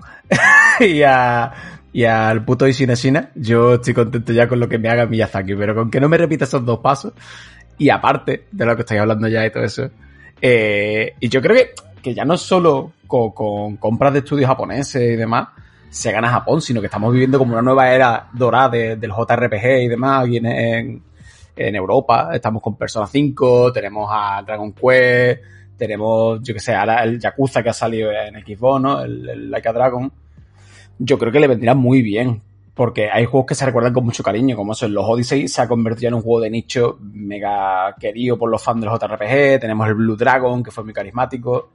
Yo creo que, que sería como un dos en uno. O sea, comprar estudios eh, japoneses y que se centre más en el JRPG o el Action RPG japonés, eh, contentaría a muchísima gente. Eh, yo entre ellas, a mí, una de las cosas que a lo mejor en Xbox One he echado de menos era eso, que todo respondía como a un, más allá de, de que, de la falta de, de exclusivos, todo respondía como una, una misma mentalidad eh, de, de crear juegos y, y echo de menos eso, encontrarme con un, con un Shin Megami Tensei, un, no sé, un Dragon Quest, algo, algo así que dije, yo, coño, es que solo lo puedo conseguir en esta consola, que es lo que me pasaba con Blue Dragon. Yo si quería jugar Blue Dragon tenía que jugar 360 y merecía la pena, o los Odyssey. Y, y me encantaría que, que, por ejemplo, Level 5 que está cojeando, cogiesen a una compañía bastante querida y digan, mira, vamos a traerte aquí y, vamos a, unificar tanto al mercado japonés, que como, ha dicho Sergio, les encanta tener algo exclusivo, y a, y a, y a los occidentales, y, ya tenemos un, catálogo más amplio en nuestra consola. Eh, Sergio, te voy a dar paso, pero yo mmm, estaba pensando mientras hablaba Enrique. sabemos que, Level 5 cojea, sabemos que a Sega no le va tan bien como pensábamos a tenor de ese cierre de arcades. Eh, ¿A ti qué cara se te queda con todo esto? Yo, así, so soñando en, en, en voz alta. No, es que a mí, ¿sabéis lo que, lo que me resulta sobre todo más? Que por cierto, el dato de ventas actualizado y real no iba yo muy mal encaminado y, es el siguiente. Y me refiero a la semana pasada, datos de Famitsu de esta última semana. Nintendo Switch vendió 86.000 consolas y Xbox One X vendió 21, ¿vale? Creo que ahí se dice todo. Es decir, es todavía peor. Y, y yo os digo una cosa, chicos. Eh, ¿Qué tienen en común Dragon Quest 11, Persona 5 y Final Fantasy VII Remake? Aparte de que son tres de los JRPG más exitosos de la última década y en calidad habrá quien discuta Final Fantasy VII Remake, pero yo creo que la calidad la tiene. ¿Qué tienen en común estos tres? Que fueron exclusivos o que son todavía exclusivos de PlayStation 4. Y que han tenido portada en GTM, Sergio. Y que han tenido portada en GTM. Muy importante. Muy importante, muy impo- Eso a lo mejor es porque en GTM hay, hay buena vista también, ¿no?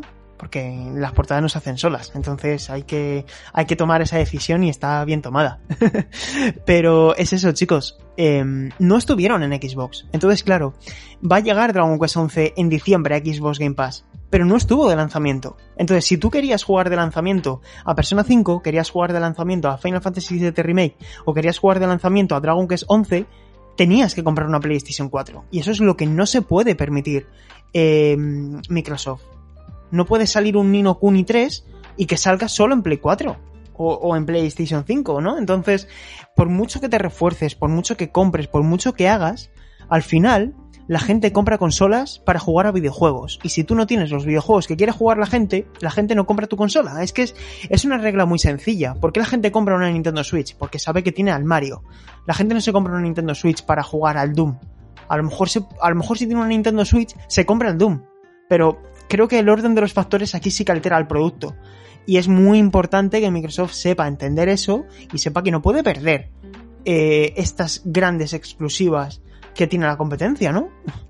Totalmente, o sea, yo aplaudo con las orejas aquí desde mi asiento porque mejor explicado, im- imposible y comparto 100% el, el sentimiento de que se tienen que poner mucho las pilas y tienen que entender que, que a veces hay que llegar el primero, que no se trata de llegar un año después o dos años después, eh, porque hoy más que nunca los jugadores estamos muy conectados, funcionamos por olas de interés y cuando todo el mundo en redes está hablando de X juego o cuando hay un lanzamiento importante, gusta estar ahí, no gusta llegar un año después que realmente el pico de interés ha pasado y el juego de moda es otro. Entonces, Microsoft tiene que entender muy bien que es importante llegar los primeros, que es importante tener la exclusiva y que realmente repercute a su favor, porque solo así venderán consolas porque se podrá jugar únicamente a ese juego en esa plataforma y no contemplarla solo como un servicio de descubrimiento a través de Game Pass, sino contemplarla como ese valor añadido que dan los juegos exclusivos y que marcan la diferencia y que rigen la historia del juego de sobremesa. Eh, Enrique, cuéntame. Nada, eso, realmente yo creo que, que deberían haber aprendido con la, con la época de, de Xbox One lo doloroso que es no tener algo que ofrecer en el sentido de que sea tu insignia, ¿no? Eh, cuando tú, por ejemplo, ese Skullbone que todo el mundo estaba deseando jugarlo, independientemente de la plataforma que tuviese, tenía un pintón increíble. Y cómo le dolió a todo el mundo cuando lo cancelaron y desapareció sin dejar rastro. Yo creo que se deberían haber centrado ahí. Creo que, que, que es el problema de Microsoft. Está muy bien eso eh, y no poner lo- los huevos en la misma cesta, pero en el momento en el que tú no tienes algo, porque está muy bien decir de no sé cuántos teraflops y demás, pero ahí tenemos a Nintendo Switch que no es la más potente. Pero si tienes que jugar algo de Nintendo Switch, tienes que doblegarte a Nintendo. O sea, no vas a pillarlo por otro lado, no. O sea, hay un motivo por el que comprarla. Y, yo creo que, que Microsoft tiene que empezar a entenderlo. Hay veces que, no entiendo muy bien. Antes hablábamos cuando Microsoft estaba diciendo que a lo mejor eh, si, tenía sentido hacer una nueva Xbox, seguir con Xbox. Y hay veces que yo tampoco lo entiendo, digo, porque realmente ya se ha, se ha eh, hecho un movimiento tan amplio que, pienso que, teniendo un PC ya puedo jugar a la, Xbox Series X. Pero no encuentro muchos motivos, al menos de momento, para decir, mira, quiero esta consola, sé que con esta consola voy a tener estos juegos, que es por ejemplo algo que ha hecho Sony. Sony sacó su, su, su conferencia, sacó el Final Fantasy XVI, entonces yo ya tengo un, un proyecto eh, en mente. Yo sé que voy a jugar Final Fantasy XVI en algún momento, pero con Microsoft no. Y, me da mucha pena porque es una consola que, que parece maravillosa, pero, pero no, no sé qué me ofrece. O sea, más allá de la potencia y todo eso, que eso es algo maravilloso, pero eso es algo que me puedo montar yo en un PC y cambiando las piezas. O sea, no, no veo el motivo de, de tener ahora mismo una Xbox con, con, con ganas. Pues Sergio, cuéntanos. Creo que no hay mucho más que añadir. Es que al final, eh, tenía aquí el icono este de sin querer. Al final, lo único que, que puede hacer Microsoft es seguir trabajando, seguir viajando a Japón, seguir entendiendo al público japonés y, como decía Juanpe, entender qué es lo que quiere el público japonés para darle aquello que quiere y que terminen comprando, comprando la consola. Así que, eh, poco, poco más que añadir. Eh, tienen las herramientas, ahora simplemente tienen que saber ejecutar esas ideas. Pues hablando de compras, vamos a cerrar ya el bloque de actualidad con esta última noticia y es que Take Two está preparando la adquisición de Codemasters para, para este año que, que, que, parece que no, pero ya está encima de nosotros. Y a mí me sorprende porque no tenía Codemaster tan en el radar, pero debe ser que aquí detrás hay miga, así que Sergio, toda tuya. Una noticia súper interesante por lo que puedes suponer. Codemasters no es una empresa pequeña. ¿eh? Codemasters es una gran empresa británica de, de, videojuegos. Tienen tres años de historia. Han desarrollado decenas de videojuegos. Tienen tres grandes eh, subsidiarias, ¿vale? Tienen una en Birmingham, otra en, en, en, en, Kuala Lumpur, en Malasia, y la principal que está en Southampton, en, en Warwickshire. Estamos hablando de la gente que ha hecho Colin McRae, los responsables de Dirt, los que tienen ahora mismo la licencia de la Fórmula 1, son expertos en el racing y son seguramente el, estudio en mejor forma dedicado al, racing, ¿no? Y, y, son unos auténticos genios. Hay títulos que no les salen bien, pero hay títulos que les salen muy bien y sobre todo tienen mucho talento. Tienen mucho, mucho, mucho talento. ¿Qué pasa? Que están todos atravesando vicisitudes eh, económicas. Que te venga una empresa como Take Two interesada en, adquirirte y formar parte, ¿no? Como 2K o como Rockstar y, ser y ser parte de ese equipo y que tengas como matriz a Take Two, lo primero te va a dar eh, solvencia económica y te va a permitir seguir haciendo las cosas que ya estabas haciendo con un colchón detrás. Entonces, claro, eh, que esas negociaciones estén yendo a, están conduciéndose a, a, a, buen puerto ya que haya una firma estampada sobre el papel, a mí me invita a pensar que Take Two realmente está también reforzándose mucho de cara a una nueva generación de consolas donde quieren entrometerse en el mundo del racing.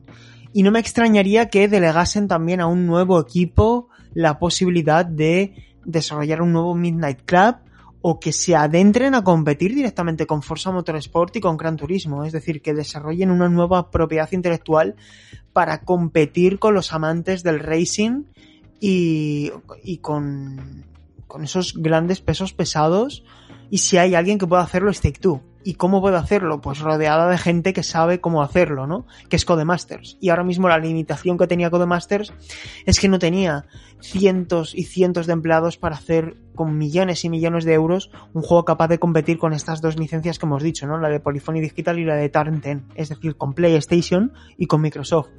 Así que nada, básicamente lo que podemos decir de esta información es que ya hay un acuerdo para cerrarse a principios de 2021 donde todo Codemasters pasaría a integrarse dentro de Take Two tal como Bethesda lo ha hecho con Microsoft recientemente y sería para, para el 100% del control de la empresa, ¿no? Es decir, se quedaría el nombre y, poco más. Así que a partir del 31 de marzo, que es cuando cierra el presente ejercicio fiscal, pues digamos que a partir del 1 de abril ya podríamos estar hablando si esto termina por, por, por materializarse porque el Codemasters pase a formar parte de Take Two. Rami, cuéntanos. No, bueno, yo preguntar si en este caso esta compra ha sido porque ha sido un momento óptimo para realizarla por parte de Take Two, porque no sé la salud de la que gozaban los títulos de Codemasters, es decir, están muy especializados, eh, como, ha comentado Sergio, en, en experiencias de, velocidad, de carreras. Tenemos ese DIR, tenemos los Fórmula 1, son los que tienen la licencia y, y, el Onrush también es suyo. Entonces, eh, no sé yo si esto ha sido a ver, obviamente es un, es un acuerdo que beneficia a ambas partes, pero no sé si yo, si Codemaster sí que tenía la necesidad de, de pertenecer a algo más grande eh, de manera no urgente, pero que sí que lo necesitara. Es una buena pregunta, Rami, y por desgracia no lo sabemos y seguramente no lo sepamos, pero seguramente haya interés por ambas partes. Haya interés por parte de Take Two para entrometerse en un en un mundillo donde no estaban, ¿no? Como es el mundo del racing, que sigue teniendo muchísimos aficionados en la industria del videojuego, que mueve muchos millones, que tiene una escena competitiva ferviente y que hay gente que demanda grandes juegos, ¿no? Y Codemasters desarrolla y publica más de un título al año. Estamos hablando de que este año ha salido Dirt 5 y Fórmula 1 2020. El año pasado salieron Dirt, Fórmula 1 2019 y Grid. En 2018 salió Rush y Fórmula 1 2018. Es decir, hay, una, hay un constante flujo de videojuegos donde y aquí también es especular un poco, pero no, no todos los juegos han funcionado bien en lo comercial. Y claro, ¿cómo sabemos si han vendido lo suficiente o no como para generar beneficios? Eso no lo sabemos, porque claro, que un Fórmula 1 venda un millón de unidades es mucho o poco dependiendo de lo que le haya costado fabricar y desarrollar, mejor dicho, ese videojuego. Pero lo que no cabe duda es que si te viene Take detrás y te viene con un papel lleno de ceros a la derecha, dices, hay que pensárselo. Entonces, hay una serie de aspectos en la conversación que no conocemos, pero lo que sí sabemos es que los principales responsables de la empresa han comunicado a los accionistas de Codemasters que digan sí a la propuesta de TikTok. Y eso significa que económicamente interesa, porque si no interesara, no hubieran dicho que sí, ¿no? Quiero decir, es que eh, tal ha tenido que ser la, oferta de Take Two que, que, Codemasters a las primeras de cambio no solo ha pensado dos veces.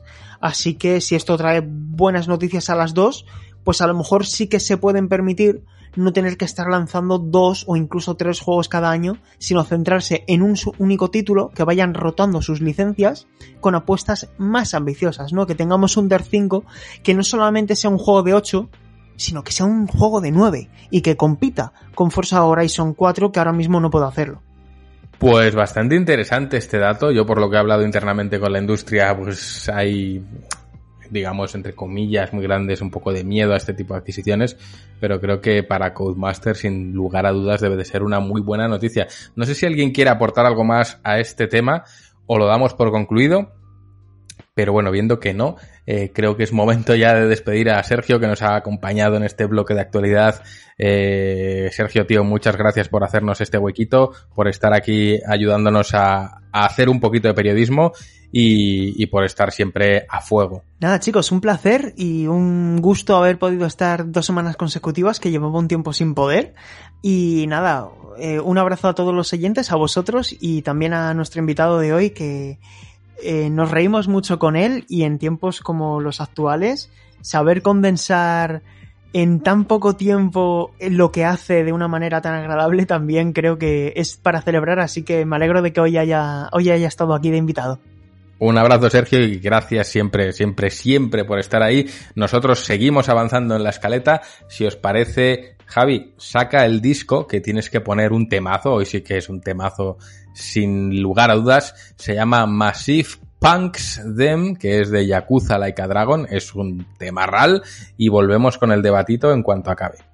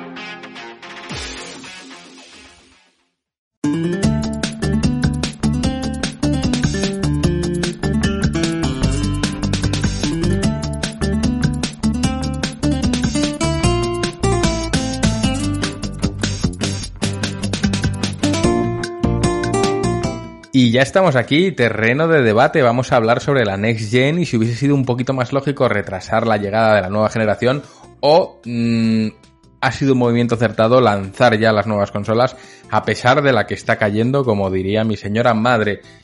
Por abrir un poco el melón, si queréis os cuento un poco cuál es mi opinión y es quizás un poco bipolar. Pero sí que creo que a pesar de que como usuarios teníamos muchas ganas ¿no? de que llegase ya la Next Gen y empezar a disfrutarla, sí que creo que quizás, eh, por muchas ganas que yo tenía, no era el momento de, lanzarlo. Y, voy a ser muy, muy conciso. El dato que he soltado antes no era baladí. Es decir, Xbox Series X sale sin, sin un exclusivo. Creo que a nivel histórico y que me corrijan en los comentarios si me equivoco, no ha habido ninguna consola o ningún lanzamiento de consola que haya aterrizado sin un juego que lo avale detrás. Es, ha sido un lanzamiento un poco raro y que quizás demuestra esa precipitación a la hora de traernos una next gen que quizás mientras que el hardware sí que está listo, el software que depende más de tiempos de desarrollo más elevados y demás, pues no está listo. Y, matizo, cuando digo más elevados no quiero decir que se tarde más en hacer un juego que una consola, sino que el recorrido que tienen es más corto y un desvío se puede notar más que con, con el hardware. Pero bueno, eh, a pesar de todo, la Next Gen ya está aquí, Xbox Series X ya está aquí, PlayStation 5 está a la vuelta de la esquina, mm, y ahora habrá que ver, habrá que ver también en la situación socioeconómica que se mueva, porque eh, estas dos consolas llegan y suponen un gasto de 500 euros para el usuario medio, es decir, y llegan en un gasto de 500 euros en un momento de inestabilidad económica como no hemos tenido en mucho tiempo, con, con sectores muy afectados. Y aquí Enrique y, y, Rami me gustaría que dieseis vuestra opinión muy sincera de lo que, de lo que voy a decir, pero hay sectores como la hostelería que vosotros dos conocéis muy bien que están en un estado crítico y de esos sectores depende mucha gente eh, de la que comen y de la que después de comer se permiten ciertos caprichos como la Next Gen. Entonces, en un momento de inestabilidad como en el que estamos, es buen momento de fomentar el consumismo, de traer productos de un coste caro para el bolsillo medio o hubiese sido más sensato dejar todo esto para más adelante y oye, no hay ninguna prisa, juegos hay de sobra y se puede seguir sin tener ahora mismo una Play 5 y una Series X en la mesa. No sé qué pensáis, veo todas las manos levantadas, así que si os parece voy a darle paso a Rami y, y ya de ahí, Rami, tú le das el paso a quien tú quieras. Joder, me cedes la pole, incluso haber, habiendo sido el último que levanta la mano, eh. Aquí se nota cierta preferencia familiar. ¿Qué, qué, qué morro tengo? Soy un enchufado. Hombre, como lo sabes tú bien. Ay, que debe, debe. Eh, bueno, nada, esto me gustaría que fuera más un debate en vez de soltar aquí todos soflamas muy largas, sino que fuéramos intercambiando opiniones. Eh, sí que, tal y como dices, y Enrique me lo podrá confirmar ahora mismo, el sector de la hostelería del que yo he pertenecido durante 10 años, ahora está en horas bajas. Obviamente, hay muchos otros sectores que están siendo vilipendiados y destruidos, pero al final el que conocemos es el de la hostelería y obviamente en un país de servicios como en el que estamos no es moco de papo, ¿eh? o sea, eh, son bastantes familias afectadas, pero al final creo que, y no es por defender a nadie, pero esta mierda ha llegado así y obviamente va a dejar secuelas, no, no, no hay mucho más que decir. Es momento de acercarnos a una nueva generación. Es decir, aquí confluyen varios aspectos. Eh, a nivel empresarial, pues esta decisión no se ha tomado este año, es decir, este, la nueva generación se va desarrollando desde hace bastante tiempo y yo creo que todo lo tienen tal calculado y metido en el calendario y, demás que, que yo creo que hubiera sido muy, muy, muy complicado moverlo, o sea, es decir, si este año con todo lo que ha caído eh, cogen en, yo que sé, ponte en mayo, no, vamos a retrasar nueva generación. No sé yo qué tipo de, de, consecuencias habría tenido.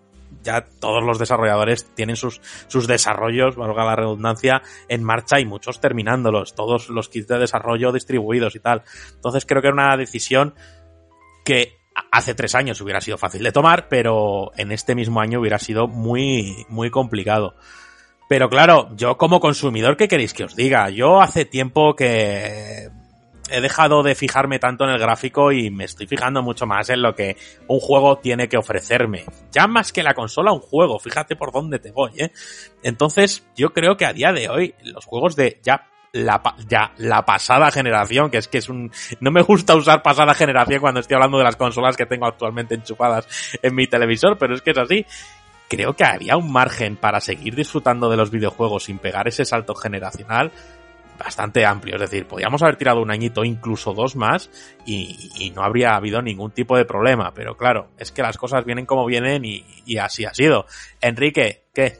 Pues mira, eh, ah, totalmente de acuerdo contigo, además. Eh, ya, ya no solo en el, en el terreno actual, que, obviamente el tema de la pandemia y todo eso está dejando a muchísima gente de trabajo. Yo mismo he visto recortar mi trabajo. Eh, mucha gente está cobrando el ERTE y, y tarde. Entonces, a ese nivel yo entiendo que, es una locura el lanzamiento de PlayStation o de, y de Xbox, pero también es verdad que es lo que dice Rami, esto esta decisión se ha tomado muchísimo antes, han venido las cosas así y hay que, y hay que sortearlas un poco como se puede. Yo lo que veo más grave es eh, las condiciones del lanzamiento, eso, que, no hay juegos eh, que merezcan la pena, ya sabemos que una generación tarda bastante en arrancar para ofrecer algo que podría haber eh, ofrecido perfectamente la generación anterior con un poquito de esfuerzo, eh, porque estamos viendo, por ejemplo, tenemos de las sofas parte 2 funcionando en una PlayStation 4 y, funciona muy bien, la mayoría de juegos de ahora son intergeneracionales, o sea que, no había ninguna prisa. Pero sobre todo es el tema de que falten consolas, eh, incluso he estado leyendo, no, no sé exactamente si, si, es así, pero que cuando la gente que está teniendo problema con la Xbox no les pueden dar una de recambio pues, porque es que no hay ahora mismo, tienen que, que, que arreglárselas y demás pero que no tienen eh, eh, consolas de recambio. Veo como muy apresurado el lanzarse a una nueva generación eh, y no de la forma adecuada. hay gente queriendo comprar una consola y es que no hay catálogo y no saben cuándo va a haber catálogo nuevo. gente que se ha comprado esto de Xbox One y, tienen que subsistir con los juegos de antes, aunque funcionen mejor en Xbox One. pero en Serie X, perdón, en Serie X, pero no hay motivos tampoco. O sea, no, una, yo porque soy un puto ansia y me voy a comprar una Play 5, pero, pero a la gente que esté muy pillada de dinero, eh, perfectamente puede subsistir con esta, esta generación, yo creo, eso es lo que dice Rami, un añito más, eh, que creo que van a seguir saliendo juegos para ambas generaciones, porque sigue siendo muy rentable PlayStation 4, sobre todo porque ahora, y, y One, porque ahora estamos en esta época en la que la gente no creo yo que pueda meterse un 500 euros o 300 euros de un atacá. Entonces, creo que, se va a prolongar mucho la muerte, entre comillas, de, esta generación actual, esta generación ya que, está acabando. Y, yo creo que eso, se podría haber atrasado un poquito, no está la cosa como para ir con prisa y hacerlo mal. Y ya, ya os, os planteo una pregunta, es decir, no es el momento, obviamente esto estaba planificado, pero ¿y si por un instante, vamos a imaginar, que sí que hubieran tenido ese margen de, de volantazo, ¿vale? Es decir, nos lo llevamos a 2021.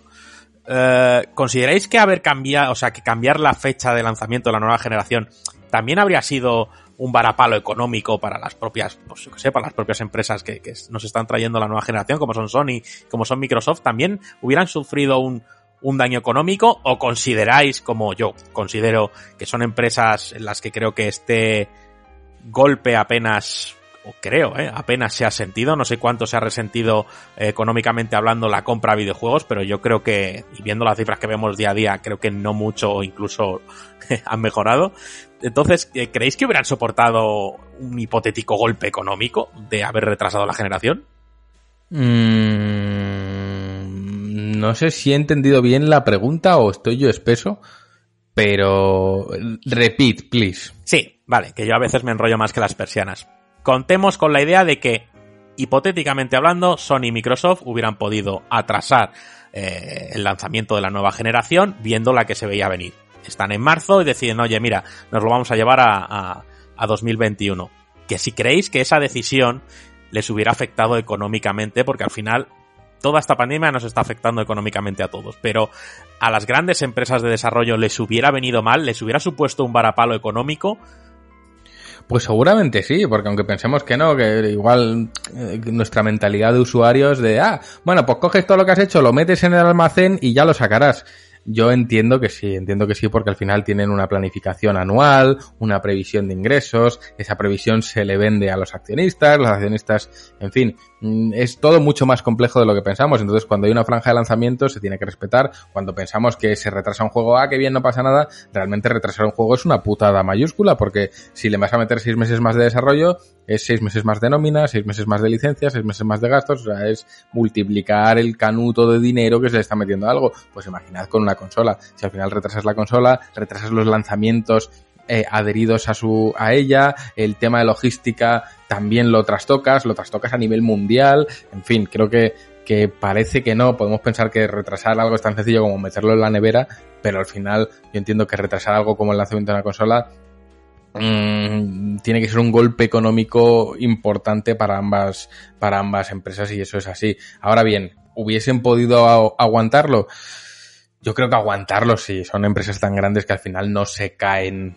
por algo así, ni mucho menos. Eh, ¿Les interesaba aguantarlo? Pues puede ser que no. A la vista está, ¿no? Han agotado reservas, no queda nada, está todo agotadito, es imposible conseguir. Entonces, oye, pandemia mediante, crisis mediante, eh, golpe económico mediante, han conseguido reservar todas las consolas. Entonces, ¿les interesaba? Pues la verdad es que no. Mm, creo que les ha funcionado muy bien, incluso con la con la pandemia.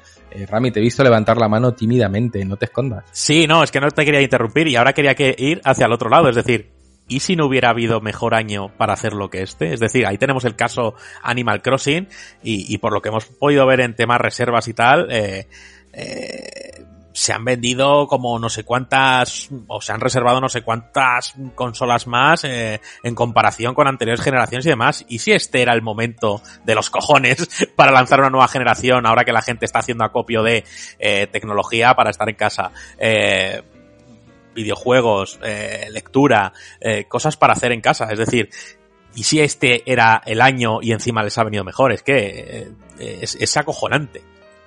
A ver, tú piensas que con la crisis esta, con la pandemia, ya hay noticias mm, que hablan de que los más poderosos del mundo han visto su riqueza incrementada. Es decir, hay gente que ha sabido sacarle jugo y es verdad que con la pandemia y el confinamiento la gente se ha vuelto más casera y si bien ha recortado en, en, en esos gastos externos de me voy a cenar, me voy no sé qué, pues se han incrementado mucho el consumo interno, ha subido mucho el consumo de, de, videojuegos en formato digital, el consumo de series, es decir, el ocio en casa ha crecido, entonces quizás sí era el momento. Es que son datos macroeconómicos a los que me gustaría tener acceso. Enrique, cuéntanos tú. Sí, amo, que precisamente, o sea, nosotros cuando hablamos de esto pensamos a nivel usuario, pero a nivel económico esto es la hostia. O sea, eh, Animal Crossing no ha tenido mejor campaña que el confinamiento. Es decir, incluso yo que no era jugador de Animal Crossing, he jugado a Animal Crossing en el confinamiento.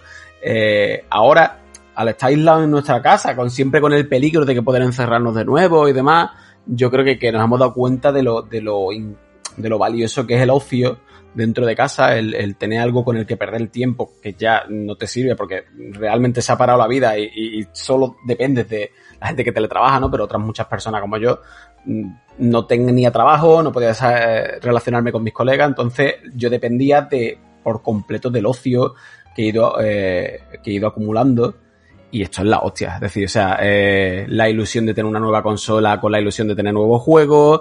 Eh, incluso el hecho de que no haya consolas ahora, que se haya, que, que no haya catálogo, o sea, y demás, es, una manera de marketing de, de, discutir lo que está por venir.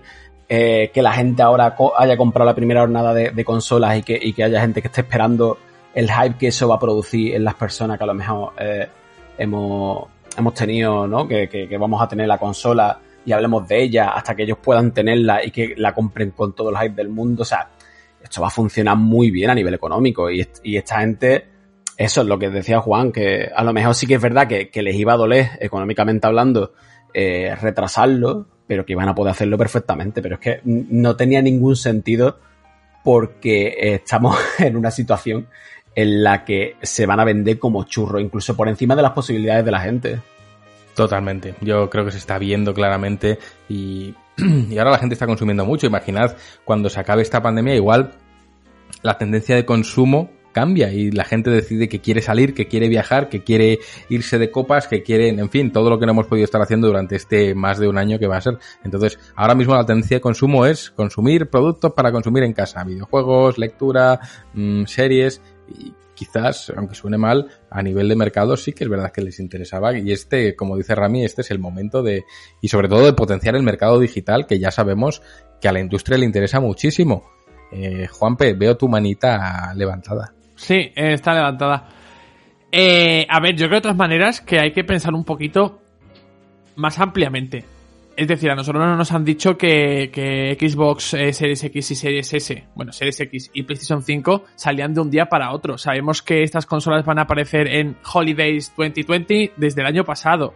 ¿Esto qué quiere decir? Que ha habido personas, incluso antes de la pandemia, desde que se sabe, que creo que es desde el E3 del año pasado, cuando se sabe que las consolas van a aparecer en, en Navidades aproximadamente de este año, que llevan dedicando parte de su dinero a, a, estas consolas. De hecho, mismamente creo que nuestro querido Miguel Paniagua nos ha dicho muchas veces que él ha estado ahorrando durante un año para comprarse eh, una consola de nueva generación. ¿Qué quiere decir con esto? Que al final, luego, el impacto que haya tenido la pandemia, que ha debido tener impacto sí o sí en, en, en las clases medias, eh, eso no quiere decir que ese dinero que ya tenían dedicado para la consola se haya invertido o, o, o redirigido a cualquier otra a cualquier otra a cualquier otro aspecto de, de la vida. Por lo tanto mmm, quizás no no no hay no ha impactado tanto eh, la pandemia a las a la venta o a la reserva de por lo menos a la reserva ya luego a las ventas que, que, se, que lo sabremos a raíz de que se pongan a la venta las, las, consolas veremos cómo, cómo le va. Pero por lo menos a las reservas que ya llevan varias semanas en funcionamiento y que se sabe aproximadamente en qué momento iban a estar disponibles, o por lo menos en una franja temporal aproximadamente, eh, a lo mejor no, no, ha impactado tanto. Si tenemos en cuenta que, como, como se ha comentado a lo largo del debate, que esto lleva una planificación anterior y que no se anuncia de una semana ni de un mes para otro, como si se ha dado el caso en algunos lanzamientos de unos juegos que tampoco suponen un, un impacto enorme o de gran calado en la economía de, de las personas, eh, aunque ahora cada vez más, y precisamente en el contexto en el que estamos, eh, es normal pensar que las reservas se hayan agotado porque había personas que ya tenían planeado este gasto y lo han y, lo han ejecutado cuando les ha llegado el, el momento. Eh, sí, la, la, pandemia ha afectado, pero yo, yo, me atrevería a decir que muchas personas, incluso con, con la pandemia, eh, salvo si estás obviamente en una situación económica eh, que te ha afectado los ERTES y demás, yo, diría que ha seguido adelante con, con su reserva de la, de la, nueva generación. Y al final, incluso si, si hacemos, si echamos la vista atrás, cuando se lanzaron PlayStation 4 y Xbox One, estábamos también metidos en otra crisis económica. Si bien no tan, a lo mejor, que no se le sumaba una, una crisis sanitaria y que ya estábamos quizá en la recta final de esa crisis económica, pero las, las consolas de una generación se vendieron. O sea que, que hay, eh, las economías se, se, organizan, se estructuran y, se dedican ciertos gastos, lo, lo, que, lo que habéis comentado. Oye, a lo mejor ahora que estamos en pandemia y no podemos salir de casa, cuando antes yo me iba todos los días a, a comer fuera o dedicaba desde salía viernes, sábado y domingo y ahora desde hace seis meses que no lo hago, pues ese dinero que me he ahorrado lo he podido invertir en una consola de nueva generación quizá el verdadero impacto de la pandemia y toda la crisis económica a nivel mundial se vea precisamente en las ventas que se produzcan a partir de la fecha de lanzamiento. Ya no tanto las reservas, sino a lo mejor pienso en, en cuando estas consolas estén disponibles en las tiendas. Y cuando digo las tiendas, digo online porque sé perfectamente que ya lo comentamos la semana pasada que, por ejemplo, PlayStation 5 no iba a estar disponible en, en, en, en físico en las tiendas. Pero creo que es donde se podría ver realmente qué impacto ha tenido entre las previsiones que van a tener tiendas y, fabricantes y las cifras que se han vendido realmente. Y yo, y yo me gustaría eh, preguntar una cosilla. Es decir, mucha gente estará pensando, y de hecho eh, lo comentábamos antes en la oficina con Juanpe. Es decir, hombre, ¿cómo lo van a mover? ¿Cómo van a perder esa ventana de venta que es Navidad, que, que es el consumo absoluto? Pero ¿qué sentido tiene abrazar una una ventana como esa si es que al final no están satisfaciendo con unidades suficientes a todo el mundo. Es decir, no creo que a Navidades eh, lleguen camiones de consolas para que todo el mundo pueda tener su consola. Es más, lo dudo bastante. Entonces, ¿qué sentido tiene abrazar este periodo de venta cuando lo podías haber movido? O sea, ¿Creéis vosotros que el lanzamiento de una nueva generación tiene que ir acompañado de una ventana de, de, de, venta como es Navidad? Es decir, ¿no creéis realmente que si la consola se hubiera lanzado en marzo se hubieran vendido como churros igualmente?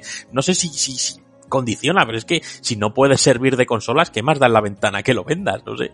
A ver, me quiero colar yo aquí un momentito, porque al final también creo que lo de las, las ventanas de lanzamiento es importante tenerlo en cuenta, eh, sobre todo por el año fiscal de las, de las compañías. Es decir, ¿por qué no se vendería a lo mejor una, una consola en marzo?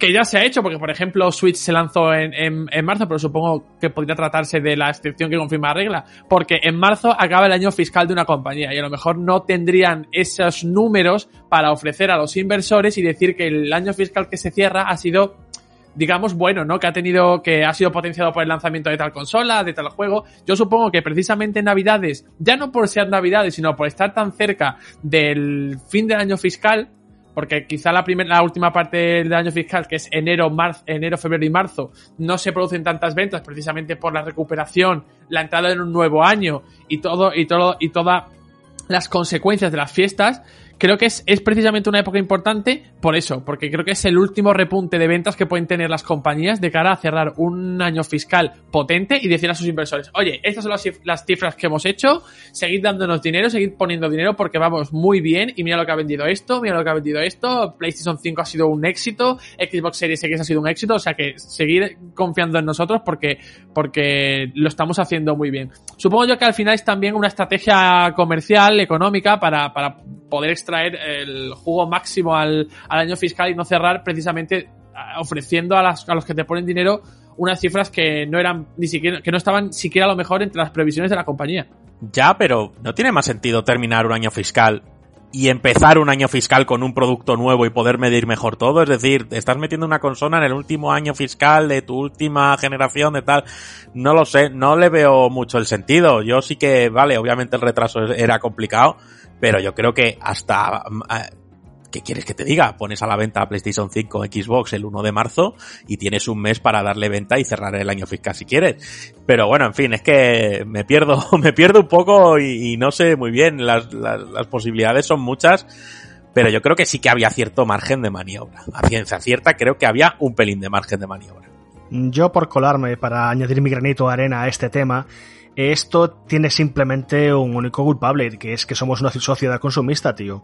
O sea, esto de querer comprar las compras navideñas, el aprovechar el Black Friday y ahora final de noviembre, o sea, son fechas muy señaladas en las que las grandes compañías saben que la gente va a hacer desembolsos de dinero y tenga la situación económica que tenga. O sea, son eh, fechas muy muy predestinadas a que la gente se deje llevar, que las carteras vuelen y por con tal de hacer regalos, con tal de seguir la moda consumista del momento, porque realmente lo del Black Friday, pues es que no sé dónde salió la puñetera fresta esa, pero desde aquí unos años de repente la gente se va a comprar medio supermercado o medio grandes superficies porque lo dice ese día, pero no porque lo necesiten.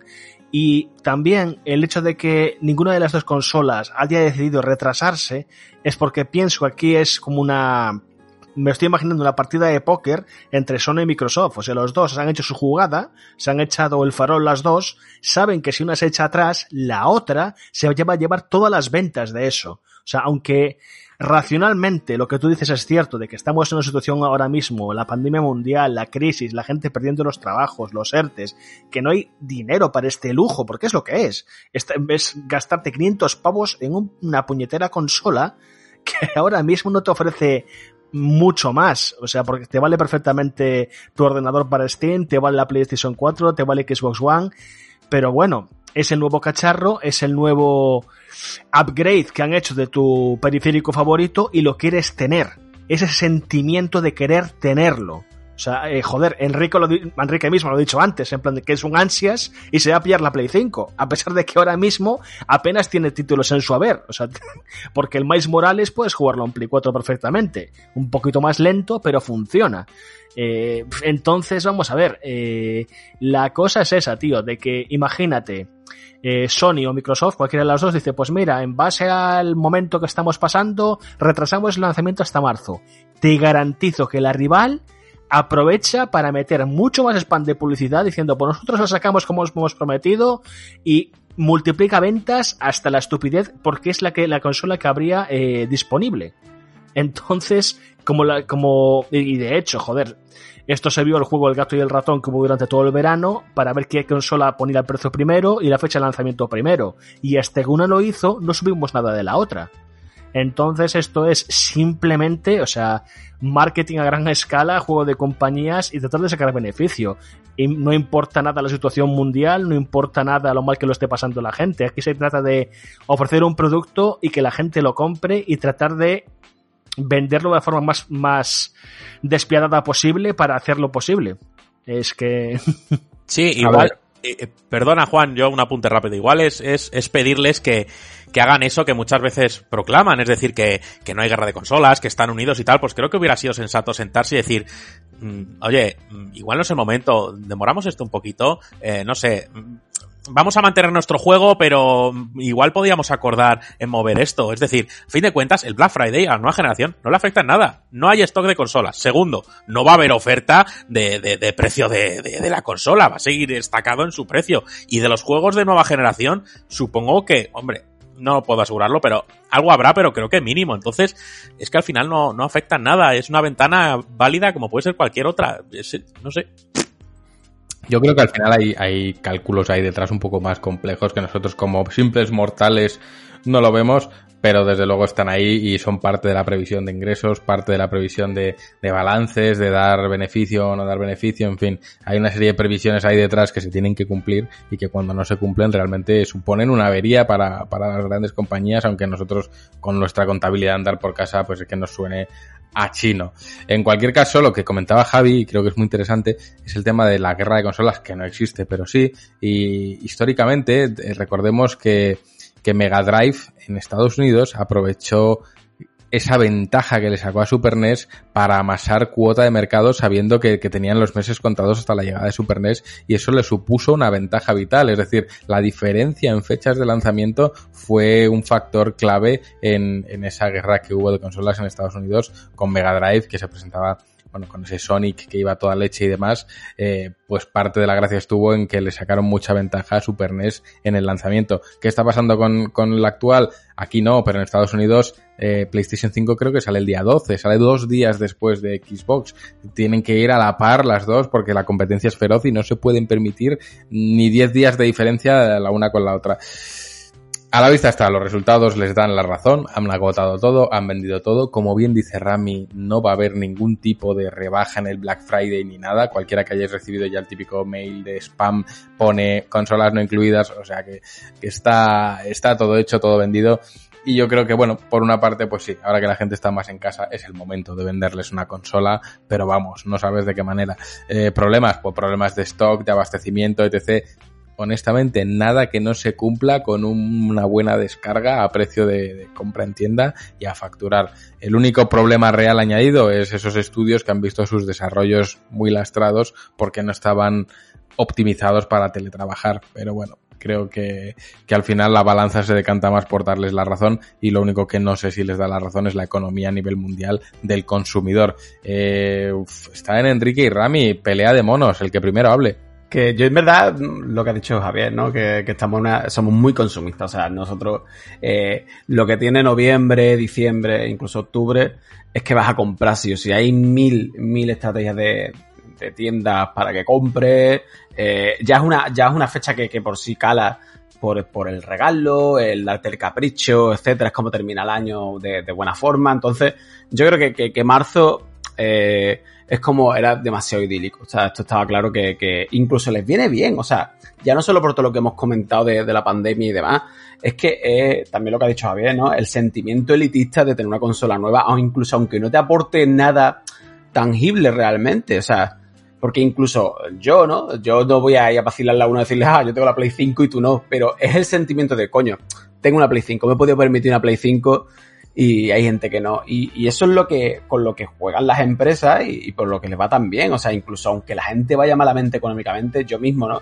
Eh, yo, yo, he ido ahorrando, creo que lo comentaba Juanpe, eh, yo he ido ahorrando eh, eurito a eurito durante un año hasta que he ahorrado para PlayStation y, y, no me sale mi, o sea, no sale de mi, de mi sueldo realmente, ¿no? He ido cogiendo los votos y demás, o sea, no está dentro de mi previsión económica de, de, de este año, incluso aunque me vaya mejor o peor pero, pero es eso, o sea, es que es muy buena época, incluso el, el, problema de, de, stock va a, a, funcionar mejor con ese sentimiento elitista de, de, exclusividad que tiene el comprador de una consola de nueva generación. O sea, es que esto le, le ha venido muy bien en todos los casos, incluso en lo que nosotros pensamos que es un error de base para la empresa el no tener stock, es que le va a venir mejor porque la gente va a tener más ganas de comprarse la segunda jornada de consola. O sea, y esto va a provocar que, que, que, que, se prolonguen las ventas. O sea, ya sabemos que, los picos de venta gordos son eh, los primeros días de lanzamiento, las primeras semanas, pero esto le va a venir muy bien. Y cuando lleguemos al próximo año,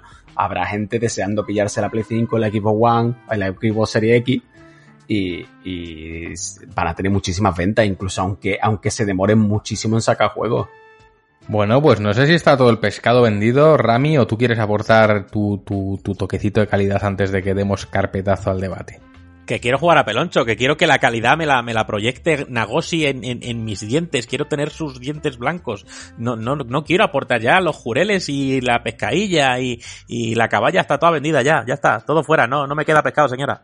Pues, joder, fíjate los dientes con el ray tracing bueno, hoy como se ve en Agosi HD Next Gen, la hostia. No, jueguen a Yakuza, muy buen juego. Y Rami, yo estoy deseando que en el próximo podcast, cuando ya le hayas dado un poquito más, eh, en el estamos jugando, nos cuentes un poquito más lo que te está pareciendo, porque yo voy muy lento, he de reconocer que voy lento, pero bueno, eh, yo, juegazo. Yo es más, quiero que, aunque no tenga nada que ver con el debate, y justo que has hablado ahora de Yakuza, eh, ya que tenemos aquí a, a Enrique, que, que, le fascinó persona, que antes me ha preguntado, oye, ¿qué tal Yakuza, tal, no sé qué? Y yo he dicho, mira, tío, estoy en el principio, estoy viendo de momento cinemáticas y tal, y no me he enterado. Mm, cuéntale rápidamente y así, por si alguien no nos ha escuchado todavía, eh, que cuenten tu opinión rápida sobre Yakuza y ya cortamos y vamos para los sucios. Para que, más que nada, para que Enrique Gil se lo compre, para joderle más la cartera. Que le cuente ya, lo luego en la que estamos jugando, para que, para picarle bien. Me parece porque, perfecto. Porque le va a molar.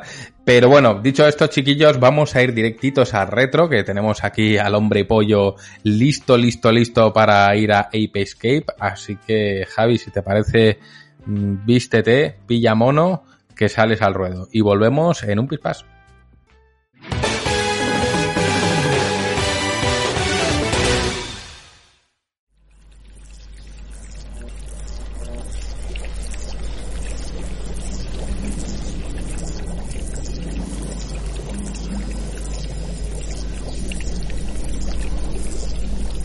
Spike, menos mal que has llegado. Rápido, tenemos que impedir que los monos dominen el mundo. ¿Eh? ¿Qué, qué dices, profesor? ¿Ya has estado dándole la botella otra vez? Déjate de pamplinas. Date prisa. Súbete a mi máquina del tiempo. Oh, oh, oh, oh profesor, ¿a, ¿a, qué viene esto? ¿Qué ha ocurrido? No hay tiempo. Toma, coge esta porra y este cazamariposas. ¿Cómo? Eh, ¿Para qué? Pues para atrapar monos, ¿hace qué te parece? ¿Pero de qué narices está hablando? Venga, que te voy a mandar a la prehistoria. Una vez allí, cuando veas a uno de los monos fugados, le atizas con la porra y luego lo atrapas con la red. ¿Que, que, que, que me voy a dónde a pegarle de palos a los monos? No te preocupes por los detalles. Mi red los teletransportará de vuelta al presente. Así que date prisa, que luego tendrás que irte a la era glaciar y al medievo. Profesor, ¿estás chalado? Yo solo vine aquí a que me ayudaras con los deberes. ¿Que solo soy un niño? Si, si, si, si, si quiere hacer un safari espacio-temporal, busques a un pringado acostumbrado a resolver líos absurdos. A mí no me metan sus chaladuras. Eh, eh, yo me voy a casa. Hasta luego. ¡Spike! ¡Spike, espera, vuelve! ¿Quién salvará el mundo si no? ¡Spike! Ah. Maldita sea. No tenía que tener que recurrir a esto.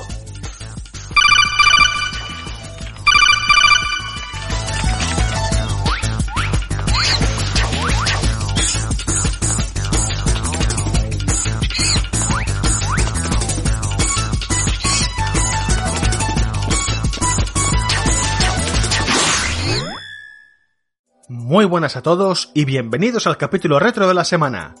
Por petición vuestra, hoy toca revisitar otro clásico de la era PlayStation, un simpático juego de plataformas 3D que nos hacía viajar a través del tiempo recorriendo la historia en pos de un importante objetivo, capturar monos. Sí, lo habéis oído bien. La aventura que el Japan Studio lanzó a finales del milenio nos hacía perseguir a un malévolo simio y su ejército de micos para impedir que conquistaran el mundo. El título se hizo famoso no solo por su humor absurdo y su original propuesta, sino también por ser el primer juego de PlayStation que requería el uso del mando DualShock para poder jugarlo. Una aventura de lo más variopinta que demostró el potencial del nuevo periférico de Sony, haciéndose un hueco entre la colección de horas indispensables para la plataforma. Así que preparaos para iros de caza y hacer un poco el mono. Hablamos de Ape Escape.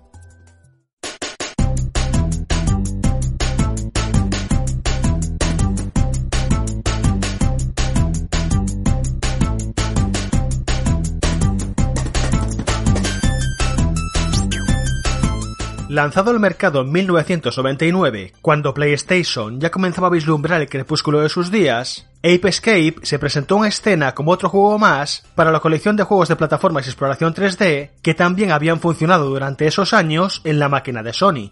Obras como Crash Bandicoot, Spyro, Croc o Clonoa habían sabido hacerse un hueco dentro del género plataformero gracias a su llamativo colorido y su estética poligonal. Pero Ape Escape pasaría a engrosar las filas de este grupo, distinguiéndose por encima de todos ellos por un peculiar factor, sus controles. La obra de Japan Studio contaría con el galardón de ser el primer juego de PlayStation que requería el uso expreso del nuevo mando DualShock para poder jugarlo. Y no es que fuera un complemento opcional, sino que era imposible jugar con un mando convencional debido a su esquema de controles, pues hacía uso de los dos sticks para sus funciones principales, movernos con la palanca izquierda y usar los utensilios de Spike con la palanca derecha. Mientras tanto, los botones habituales del mando servían como accesos directos a cuatro de los objetos que podíamos llevar equipados, y los gatillos se usaban para saltar y cambiar la cámara. Sí, como lo oís. Saltábamos usando los botones R1 y R2, algo a lo que costaba habituarse, ya que por pura costumbre y memoria motriz es más que probable que falláramos una buena cantidad de saltos por pulsar uno de los botones más convencionales para ello en lugar de los gatillos. Sin embargo, lo más novedoso era tener que usar el stick derecho para ampliar las herramientas de Spike, pues como no era un botón propiamente dicho, teníamos que usar la palanca para trazar el movimiento que queríamos hacer con dicho objeto. Es decir, si por ejemplo teníamos equipada la porra, hacer un arco de media luna en una dirección hará que Spike golpee hacia allí de dicha manera. Aunque al principio costaba pillarle el truco, lo cierto es que nos permitió un excelente control de golpeo en todas las direcciones, evitando así la necesidad de un sistema de apuntado. Además, el uso de los cuatro botones de control típicos como atajos a nuestros utensilios favoritos también ayudaba a que la acción no se tuviera que detener un instante para abrir un menú. Estos peculiares controles se convertirían en la seña de identidad del título y uno de los grandes motivos de su éxito. No solo resultaba un excelente juego de plataformas 3D, sino que demostraba con creces el potencial del nuevo mando de PlayStation. De todas maneras, no fue lo único que llamaría la atención del título. Después de todo, si el propio nombre ya resultaba llamativo, la premisa del juego tenía que ser igual de absurda. Y vaya si lo era.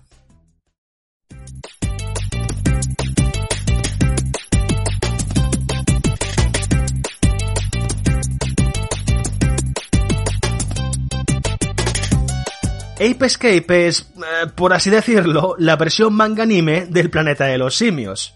Todo comienza cuando literalmente un mono de feria adquiere superinteligencia. Spectre, el villano de la historia, es un mono albino que actúa como la estrella de un parque de atracciones, cuya temática gira alrededor de los monos y sus monadas. Un buen día se pone a su alcance un casco capaz de aumentar la inteligencia del portador, y al ponérselo despierta en él su genio maligno. Convencido de que los monos son superiores a los humanos, hace uso de su mejorado intelecto para crear más cascos y reclutar un ejército de micos con los que pretende conquistar el mundo. Para ello, asalta el laboratorio del profesor, el inventor responsable de la creación del casco y que también, por casualidades de la vida, ha diseñado una máquina del tiempo. Con ella, Spectre pretende llenar de monos diferentes puntos de la historia para poder dominar el mundo a través de las eras. Pero justo en ese momento llegan al laboratorio Spike y Jake, dos chavales que suelen visitar al profesor para probar sus inventos. Spectre los atrapa con la máquina del tiempo, enviando a Spike a la prehistoria y capturando a Jake, a quien posteriormente lavará el cerebro. Tras marcharse el malvado simio, el profesor consigue contactar con Spike y le pide su ayuda para capturar a todos los monos antes de que los planes de Spectre den fruto. Para ello, tendrá que viajar a todas las épocas infestadas por monos y atraparlos haciendo uso de los utensilios que le irá proporcionando el profesor. Así, la aventura de Spike le llevará desde los inicios en el mundo perdido de los dinosaurios a las grandes ruinas de la era cenozoica, paraísos tropicales, la glaciación, el medievo y de vuelta al presente en el mundo dominado por los monos. De tanto en tanto, también visitaremos la Dimensión X, donde tendrán lugar un par de enfrentamientos contra su amigo Jake y la batalla final contra Spectre. Esta gran variedad de escenarios y el diseño de niveles es uno de los puntos más fuertes del juego. Cada una de las épocas que visitábamos está dividida en tres fases con aspectos y retos bien diferenciados. Gracias a ello y la adquisición periódica de nuevos utensilios para el arsenal de Spike, el juego se mantenía fresco a pesar de basarse en una fórmula muy sencilla para su jugabilidad. Todo lo que tenemos que hacer en cada nivel es atrapar un determinado número de monos. Una vez cumplíamos con nuestra cuota, salíamos automáticamente de la fase, de forma muy similar a como ocurría en Super Mario 64 cuando conseguíamos una estrella. El motivo para ello es que en todos los niveles habrá monos que no podamos atrapar en nuestra primera visita, al no disponer de las herramientas necesarias para poder llegar hasta ellos. Esto invitaba a revisitar antiguos niveles cada vez que consiguiéramos otra mejora, y será necesario hacerlo si queremos completar el juego atrapando a todos los monos. Además, otro aspecto que fomentaba la exploración exhaustiva de cada nivel eran las monedas Spectre, gigantescas fichas de oro que actuaban como un coleccionable secreto, que a medida que acumulábamos desbloqueaban tres minijuegos en el laboratorio del profesor. Estos tres minijuegos consistían en un juego de carreras usando esquís en pistas nevadas, un matamarcianos y un juego de boxeo. Eran un contenido extra que recompensaba los esfuerzos del jugador, con la única pega de que no nos daban nada si conseguíamos recolectar todas las monedas. De la misma manera, una vez capturábamos a todos los monos en un nivel, este abría las puertas al modo contrarreloj para el mismo, donde teníamos que volver a capturar a todos los micos en el menor tiempo posible. Pero de nuevo, conseguir las mejores marcas tan solo nos valía para presumir ante los amigos. Pero en fin, dejando de lado estos extras, lo más desafiante y divertido del título es el objetivo principal del juego, cada uno de los monos que tenemos que atrapar cuenta con características diferentes, algo que será muy relevante cuando consigamos el radar detectamonos. Un artilugio que además de ayudar a localizar a los simios, también nos revelará su velocidad, su percepción y su agresividad. En base a estos parámetros, el mono puede ser más o menos difícil de atrapar si nos ve antes de que estemos suficientemente cerca, porque además de echar a correr, también pueden defenderse con uñas, dientes y pistolas, ya que buena parte de ellos están armados con armas de fuego y no dudarán en tirotearnos si nos ven venir. Para indicarnos su nivel de atención, los monos contaban con tres niveles de alerta, azul, amarillo y rojo, indicando si nos han visto, si nos están buscando o si saben dónde estamos. Para evitar ser detectados, además de buscar su lado ciego, podíamos echarnos al suelo y arrastrarnos como cierto soldado legendario para intentar pillar desprevenidos a los micos. En lo que respecta a su apartado técnico, a nivel visual, el juego tenía mucha personalidad, empezando por el protagonista Spike, un pelo pincho pelirrojo con una cabellera digna de los animes de su tiempo. Le seguía el profesor, el científico chiflado de turno, que resultaba un poco más genérico, pero igualmente entrañable y divertido pero quien se llevaba el gato al agua en este sentido era Spectre y sus monólogos dignos del Doctor Maligno, teniendo muchísimo carisma como antagonista de la historia. También resultaban curiosos los elementos de la interfaz que acompañaban a la presentación, pues la barra de vida de Spike se representaba con galletas que íbamos perdiendo a bocados conforme recibíamos daño, y las vidas extras se representaban con su característica camiseta roja, para redondear el asunto, las habituales monedas, anillos o frutas Wumpa de este tipo de títulos eran sustituidas por Doritos. Porque aunque no se llamaran así en el juego, no tengo otra forma de definir a estos triángulos amarillos a los que llaman chips, que en inglés significa patatillas. En cualquier caso, la viveza de los colores, los característicos diseños de los personajes, el tono humorístico del juego, la variedad de escenarios y su peculiar forma de jugar consiguieron que la obra destacara con creces en el mercado de su tiempo. Cuando por fin llegó a las tiendas, la crítica especializada no tardó en destacar sus novedosos controles y su original propuesta, con comentarios ampliamente positivos y media de sobresaliente, lo cual hizo que el gran público no tardara en responder con sus carteras, haciendo que Ape Escape se convirtiera en un clásico de la plataforma de Sony de la noche a la mañana. Estaba claro que los juegos de plataformas pintorescos seguían de moda, y con el éxito acumulado con este título, muchos dieron por sentado que Sony no tardaría mucho en volver a mandarnos a capturar monos,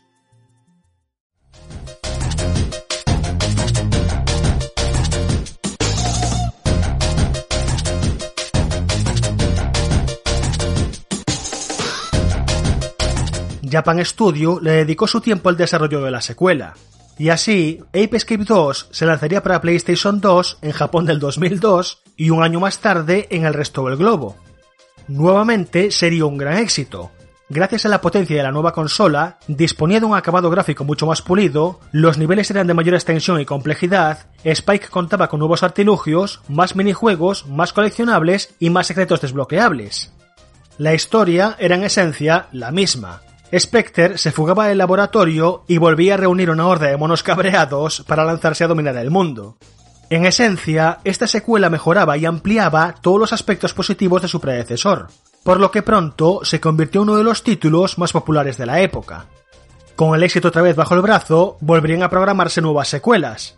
Las siguientes entradas de la serie principal llegarían en pareja, en 2005 se lanzaba una versión de la primera parte para PSP que aunque replicaba los contenidos fielmente, la ausencia de un segundo stick de control hizo que se tuvieran que simplificar los controles, eliminando uno de los aspectos más destacados de la obra original, cosa que no sería muy bien recibida y que le costaría algunas malas críticas.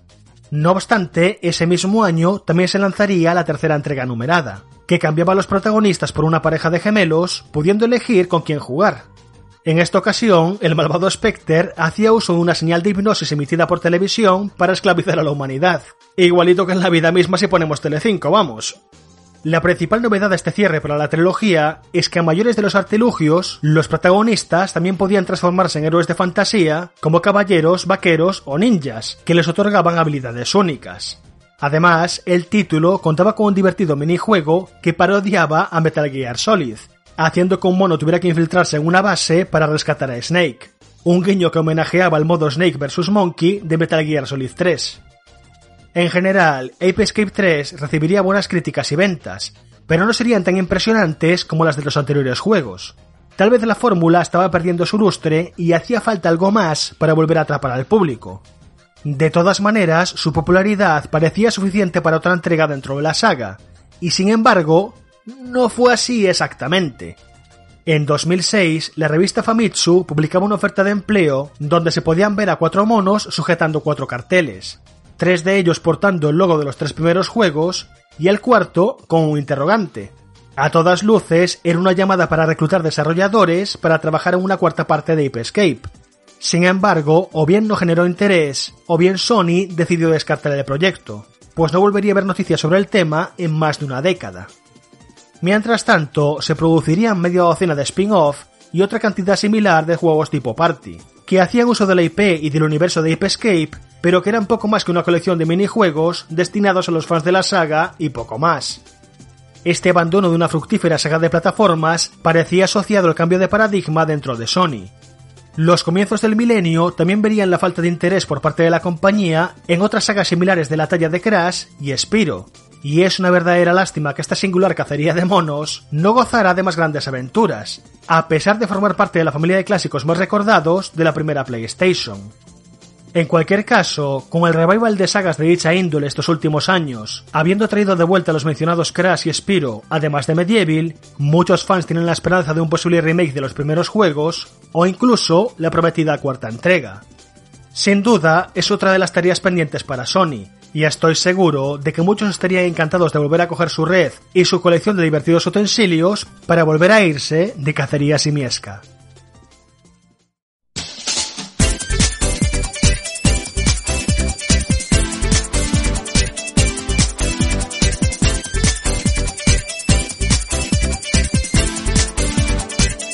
Ape Escape es un juego muy recordado en la 32 bits de Sony, un excelente título de acción, aventura y plataformas 3D que nada tenía que envidiar a los contemporáneos de su género.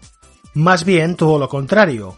Su divertida propuesta y sus originales controles atrajeron miradas por doquier, y hasta me atrevería a decir que fue una de las razones por las que muchos de nosotros nos compraríamos un mando DualShock.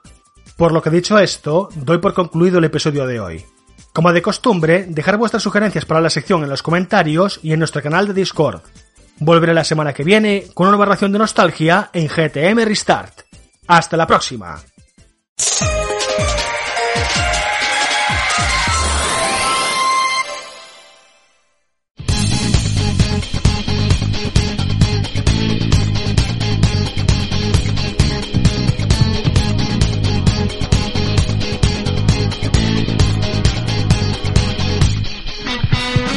Y ya estamos aquí, parece que haya pasado un segundo y es que realmente lo ha pasado porque ya sabéis que el tema del hombre pollo lo metemos aquí a capón. Así que aquí estamos, vamos directitos a las preguntas de los socios que hoy, si no me equivoco, sorteamos un Minecraft Dungeons para Play 4, que a Rami le gusta ir rotando de plataforma para tener equidad entre todas. Así que Rami, ¿qué nos contamos hoy?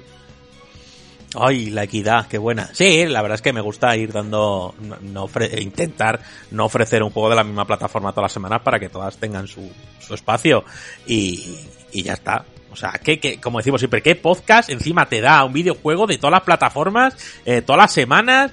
Eh, no sé, o sea, parecemos el Game Pass casi. Bueno, Así que si te gusta www.gametribune.com, te suscribes que te gusta a ti y a nosotros nos hace muy felices y nos ayudas a seguir adelante porque no tenemos planes macroeconómicos para sacar adelante nada y, y sobrevivimos todos los meses así. Entonces, muy tristes de robar, pero más tristes de pedir o al revés. Así que a la Rami, más preguntas. Irasai Mase, vamos con la primera que es de Héctor, no falla. Hola a todos, aquí Héctor de nuevo, una semana más, aunque la semana pasada me lo salté. Y aprovechando que ha salido Xbox, eh, mi pregunta va a ser eh, para vosotros, pero también para los oyentes, para que lo escriban en iVoox. Y es, eh, aprovechando la serie de Xbox, saber cómo llegaste, con qué consola fue y alguna anécdota de vuestra llegada a Xbox. Un saludo. Pues bueno, buena pregunta de Héctor. Eh, ¿cómo, ¿Cuál fue vuestra primera experiencia con, con Xbox? Ya sea con la primera, con One, 360, eh, series directamente. Eh, venga, respuestita rápida si la podemos dar aquí todos. Yo, si os digo la verdad, mi primera experiencia con Xbox fue con la primera Xbox. No la tuve en propiedad, creo que no sé si era de mi hermano o a mi hermano se la prestaron. Y, y la verdad que es una máquina que, que me fascinó por su potencia y por el gran tamaño de, ya no solo de la consola, sino del puto mando, que era, era gigantesco. Y la verdad es que no, no me he perdido ninguna generación de Xbox, no en propiedad, pero sí que he disfrutado de todas las generaciones un poquito y tal, o sea que yo he estado ahí pegadito a los verdes. Pues la mía fue con Xbox 360, la Xbox original no la tuve, nunca me atrajo, es de reconocer, entonces obviamente eres un estudiante, dependes mucho de, del dinerillo que te caiga y la verdad es que ni me planteé su compra nunca, pero con 360 sí que di el salto, estaba la posibilidad de Play 3 y de, y de Xbox 360, yo recuerdo pues era un chaval, o sea, muy jovencito, no recuerdo qué edad tenía, pero desde luego recuerdo que mi potencial económico era limitado y había que elegir una u otra. Y por aquel entonces, pues uno era más niño, todos tenemos un pasado, y yo tenía un resquemor contra Sony que te cagas, porque en aquella época pues yo asociaba la caída de Dreamcast a PlayStation 2 y, todo lo que fuese Sony a mí me olía chamusquina y es verdad que dije, una leche, me compré una Play 3, yo me voy con Xbox, que me recuerda a mi querido Dreamcast. Y la verdad es que fue una grata sorpresa, un gran descubrimiento, una gran consola con grandes juegos, gracias a ella pues ya sabéis todos, los Todisei, Blue Dragon, etc. Además tenía un modo online que bebía mucho, mucho, mucho de, de ese Dream Arena, de ese, de ese online de Dreamcast y fue como estar en casa. De hecho, todos esos amigos que hice en Dreamcast, todos pasaron a Xbox y, y la verdad es que fue una experiencia muy grata. Y precisamente por eso a Xbox siempre le tendré un, gran cariño, por eso he hecho tanto en falta esos exclusivos y esa apuesta por, por brindarnos algo nuevo que sí que vi claramente en 360. Pero bueno, luego el tiempo pasa, obviamente uno se informa más, se culturiza más y, y se da cuenta de que obviamente la caída de Dreamcast no tuvo nada que ver con Sony ni mucho menos y que despreciar a una compañía es un poco tonto. Entonces, gracias a Dios todos crecemos, el tiempo pasa y, ahora un servidor disfruta mucho de todas las consolas por igual que es de lo que se trata. No sé si alguien más tiene experiencia con Xbox, levantadme las manos porque creo que Juan penó, pero Enrique sí. Yo, por suerte, he tenido todas las consolas de, de Microsoft. Me, me, falta la One X y tengo la Serie X y tengo ganas de pillármela en un futuro. Pero mi primera experiencia fue con el. O sea, yo se la compré a un colega de mi hermano que tenía una multa y la vendió por 80 pavos. Además, la versión cristal, que era la hostia porque se veía todos los componentes por dentro. Y yo me enamoré muchísimo jugando al Fable 1. O sea, me acuerdo perfectamente de, de vérselo a este colega y después tenerla ya en mi casa y me vicié muchísimo al Fable 1, jugué, jugué mucho a un juego de Dragon Ball, creo recordar, que no recuerdo cuál era, pero, pero era como más, más RPG. O sea, me moló mucho ese mando tocho de cojones que tenía el botón blanco y negro, que me parece una de las peores cosas que se han inventado en la vida, pero ahí estaba. Y, y nada, y después 360 con Alan Wake y demás, me, me encantó, los Odyssey, eh, Blue Dragon y con la One, y hasta entonces. Pues ni tan mal, yo creo que de Rami, si quieres. Pues quiero. Así que vamos con el próximo audio por aquí de Monchi. Muy buena gente. Pues os quería preguntar esta semana qué personaje os gustaría haber invitado en un videojuego de lucha, ya sea del cine, series, cómics, otro videojuego, como hicieron en Mortal Kombat, como en Tekken, que ha habido varias estrellas invitadas. Un saludo. Uf, yo decir que es que eh, Tekken no, Mortal Kombat está cumpliendo mis sueños húmedos más profundos. Es decir, méteme ya a Van Damme, ¿no? Porque básicamente Johnny Cage, el que se separa curiosidades, iba a ser Van Damme y tal. Pero vamos, eh, me falta poquito más para que eso sea los mercenarios el videojuego. Pero no sé, voy a rumiar un poquito a quien me gustaría. Juan, tú a, Sonic Forceps, meterlo donde.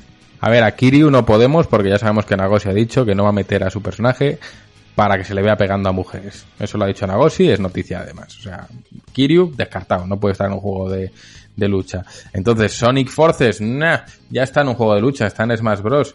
Mm, veo que Javi tiene la mano levantada, así que voy a seguir rumiando contigo mientras Javi nos cuenta. Pues fíjate cuando lo has dicho y precisamente enlazando con Mortal Kombat que ha metido todas estas viejas glorias de los 80 y los 90 y lo primero que ha venido a la cabeza, fíjate, es James Bond. Yo pienso que podría ser un personaje que, podría dar mucho, mucho de ser un juego de lucha, tanto a nivel de pelea como utilizando los múltiples gadgets de la sección Q. Y la verdad es que es eso. Me ha venido a la cabeza y digo, hostia, pues hasta me pegaría dentro de ese universo, fíjate. Eh, Rami, ¿te ha venido ya a la mente algo? Eh, no, pero me ha gustado mucho la que ha dicho Bello, eh. La verdad es que ha sido, me parece cojonuda. ¿Te imaginas a...? Claro, pero aquí está el problema. ¿Qué 007 modelas? Porque ha habido tanto ya que alucinas. Pero sí que lo veo. Eso es. Al de Golden no hay más. No, pero yo soy mal de Daniel Craig. Tío. No, no, no, yo lo siento, pero yo haría un homenaje a Sean Connery y pondría oh, sí. el James Bond clásico. Sí, sí, igual. Así, así de claro, yo lo siento mucho. O yo pero... pongo a Mr. Bean. Ojo, que ese es buenísimo. Con la skin del pollo en la cabeza. Uh, eso lo firmo, ¿ves? O Arevalo. Arevalo también me gustaría. Ay. Tú imagínate darle de hostias a Arevalo con Scorpion. ¿no? O a ver que nos borne. Es que yo cada vez lo veo más.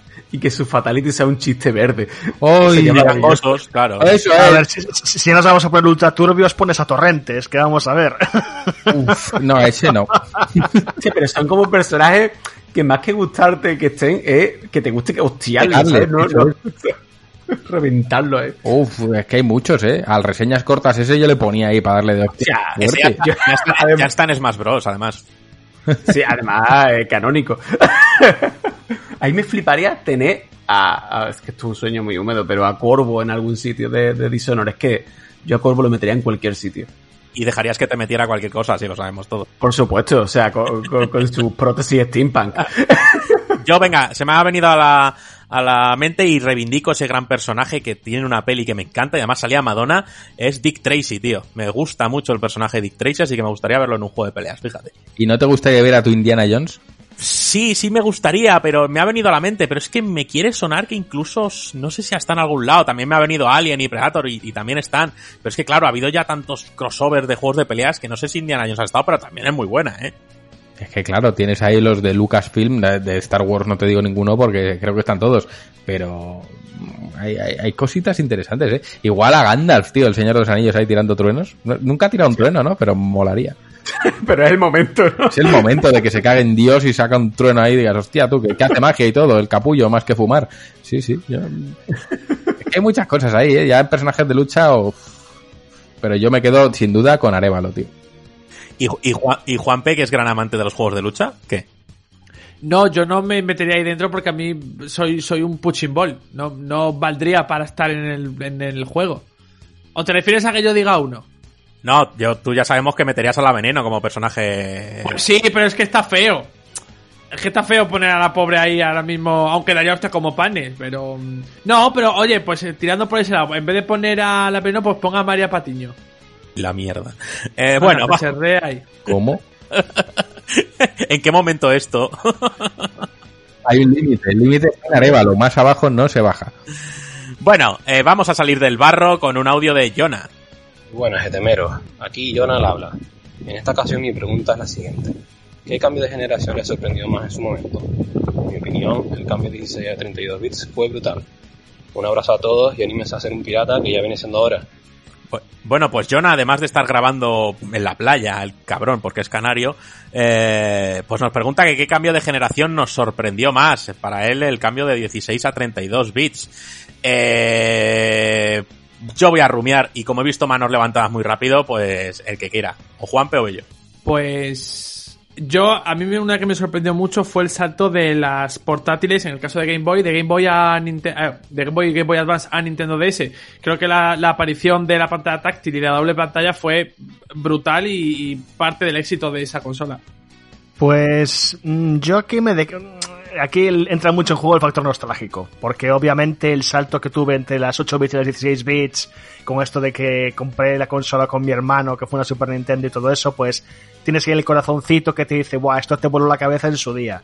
Pero sí que es cierto que visualmente hablando, a nivel impacto, por así decirlo, concuerdo bastante con él, que creo que el salto entre 16 y 32, cuando ya se introdujo todo el mundo a las 3D, que si las cinemáticas, que si pues los juegos eran mucho más largos y mucho más ambiciosos con esto de que entraban en un CD y había mucha más capacidad, yo pienso que sí, las 32 bits fue lo que más me impactó en ese sentido en su día.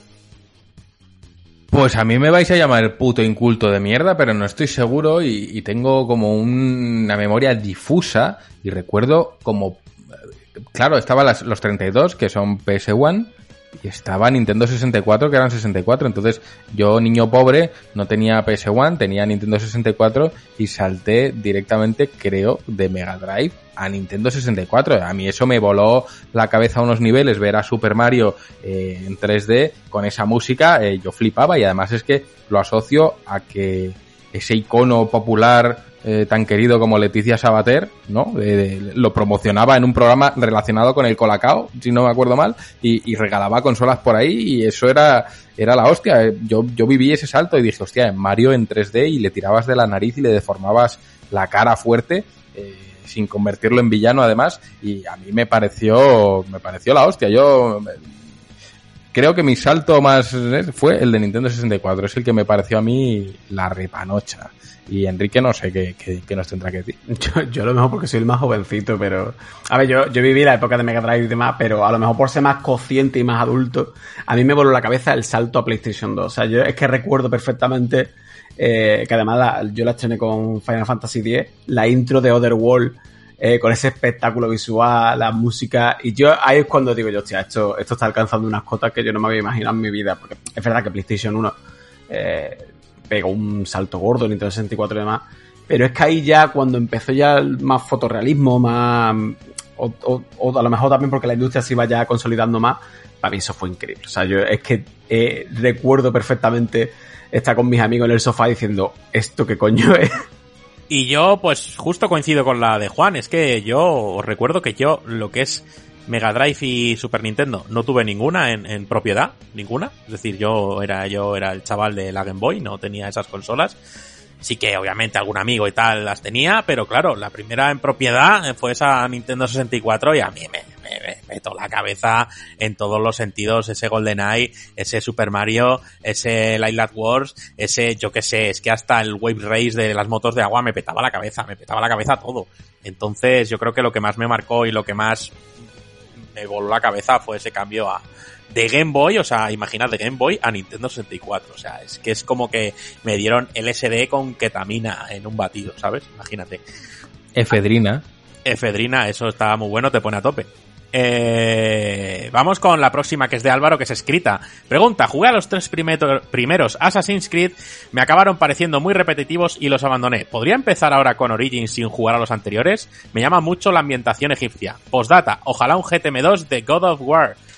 Yo considero que los Assassin's Creed, el 1 y el 2, a historia, son, bueno, más el 2 sobre todo, son muy buenos.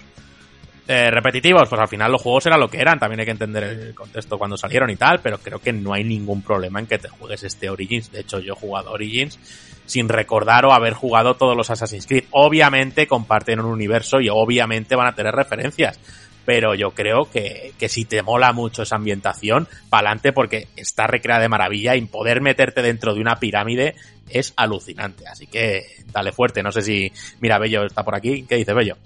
Sí, bueno, yo concuerdo completamente contigo y más de, hasta, hasta me atrevería a decir que son juegos muy distintos. O sea, yo lo siento mucho, pero desde Origins creo que la estrategia de Microsoft ha sido reinventar la saga precisamente por eso, por el cansancio que tenía la gente de la misma fórmula y... Ubisoft, Microsoft. Oh, hostia, Ubisoft, ya no sé ni de lo que hablo. ¿Ves? Que yo soy, soy un pollo. Pero que bueno, yo me jugué la, primera trilogía de Assassin's Creed y quedé saturado. Pero sí que es cierto que Origins, eh, Odyssey y ahora Valhalla son juegos que asociaría más con sagas de, de, acción, de action RPG de mundo abierto primos de Witcher 3 y que muy poco tienen que ver con el concepto original, salvo el universo en el que están y las referencias y guiños. Que, así que bueno, que lo puedes coger de inicio y no te vas a perder absolutamente nada. Y si te pica la curiosidad, siempre puedes ir a los antiguos y ver una narrativa completamente distinta. Y postdata, ojalá un GTM2 de God of War, ¿eh? Ahí lo dejo. Ojo, Juanpe. y ahí, o sea, se ha hecho el, silencio, ¿sabes? mamá me Bueno, vamos con el próximo audio de Sergio. Hola chicos, ¿qué tal estáis? Espero que todo bien. Y la preguntita para esta semana es, ¿con qué juego estrenaríais la PlayStation 5? ¿Con Spider-Man, eh, la expansión nueva, o con el nuevo Assassin's Creed? Es mi duda que tengo ahora mismo. Un abrazo. Eh, yo la voy a estrenar con Sueños e Ilusiones porque no la voy a tener de momento. Eh, paso palabra. Eh, estrenarla con Astros Playroom. Ese es el juego con el que hay que estrenarla porque es una continuación de la experiencia jugable con el mando. Luego ya poned el juego que queráis, pero estrenadla por favor con Astros Playroom. Es lo único que puedo decir como señor que ya la ha estrenado. Enrique, tú con, con Miyazaki, bueno, Miyazaki, con, con Demon Souls a muerte, ¿no? A ver, tengo que decir que yo no soy un tremendo fan de Demon Souls porque se me hizo muy cuesta arriba en PlayStation 3. Pero eh, estoy ahí entre estrenar con Demon Souls y con Miles Morales. Me apetece más Miles Morales porque a mí me gustó mucho Spider-Man de, PS4. Pero yo creo que por temas de stream y demás, lo más seguro es que, es que empiece con Demon Souls para sufrir, o para entrar calentito ya en la generación. Uy, te va a hacer un calientamanos Miyazaki, pero siempre le va a tocar a él, ¿sabes? O sea, va a flipar. Vamos con el audio de Alberto. Hola, GTMeros. Pues mira, me encuentro en la tesitura que aunque me he comprado la Xbox de salida, como mi hija se la ha puesto en su lista de navidades, tengo que esperarme hasta que la traigan Papá Noel o los Reyes para recibirla. ¿Alguna vez os ha pasado que os habéis comprado alguna cosa que os hacía mucha ilusión y habéis tenido que esperar a usarla por X motivo? Venga, un saludo. Eh, pues bueno, querido, querido Alberto, yo te digo, eso se coge, se abre, se juega, se vuelve a guardar la caja y luego va al árbol y está finísima. Te lo digo por experiencia personal. No es que tenga hijos, pero eh, yo encontré el, el el escondito, ah, el escondito o el escondrije. O sea, tócate los cojones. El escondrijo de los Reyes Magos en mi casa y, y eh, cogimos la Nintendo 64, se la abrimos, jugamos y luego iba el embalaje original y cuando llegó el 6 de enero, ¡ay qué sorpresa! Nintendo 64 y grité como el niño y ya está, pero ahí la partida del Mario estaba guardada y seguimos jugando. O sea que no sé si tenéis vosotros anécdotas navideñas de esta, de esta casa o de, o, o le podéis recomendar algo, pero vamos, Yo me quedo con la palabra escondito para siempre, con... con Escondrijo. pues, escondijo, no, no sé qué ha dicho, me quedo con... el- es el- mi mejor regalo de Navidad, el Escon- escondito. escondito o escondrije, he dicho, ¿sabes? El escondito, el escondito al lado de la Switch Line, eso ya para siempre. Y molares, Y- molares. Y los molares, vaya dientes. Es que son muchas, eh, vaya, vaya molares. eh. Uy, maíz, uy. acompañan el- Claro, la gente nos dice, ¿por qué no pone molares en la portada? Pues mira, porque viene Marvel y nos parte el cuello en dos. Pero no es molares. por falta de ganas. Eso es. Es que yo fui un niño normal, yo no era un cafre como Rami, o sea, yo me esperaba y era inocente, pero ent- entonces no, nunca me ha tenido que pasar de espérate demasiado. Era la mano inocente. Yo en realidad Sí, claro. era, no, no, no, la mano inocente era yo. Si al, al final yo era un súcubo del mayor delincuente que ha gestado mi casa, que ha sido mi hermano. Mi hermano es el que primero robaba todas las contraseñas de los ordenadores para poder jugar, eh, abría lo- lo- lo- los paquetes, eh, tal. eh, yo, yo era un, un- yo era un chimpira de mi hermano, más que nada. Tú eras el Ichiban de tu hermano. Sí, sí, yo estaba ahí y bueno, para darle eh, la nota de inocencia por si surgía el delito, pues yo iba ahí como hijo pequeño y diluía lo que es la bronca, pero nada más, yo estaba para eso, para hacer bulto. Hola, arroba policía, ¿me puede contar más? Mejor, mejor que no, eso es como la pregunta. Ah, no, a mí que me registren, bueno, mejor que no. Pues eso. Eh, vamos con el audio de Zucho. Aquí Locutor 5 con su secretaria, ¿eh? Que estábamos debatiendo así de buena mañana. ¿Qué coño está pasando en la industria últimamente? Que parece que todo Pichichi se larga de los proyectos. Se fue el de Halo, bueno, Halo ya ha perdido dos directores creativos, también se ha ido el director creativo de Rare, también se ha pirado Michael Ansel, el que está haciendo Beyond Good Evil, el otro que está haciendo aquel juego de Ubisoft de, de Will también se ha pirado. ¿Creéis que es un problema de la propia industria, de cómo funciona y demás? ¿O, o, qué hostias pasa con esta fuga de cerebros?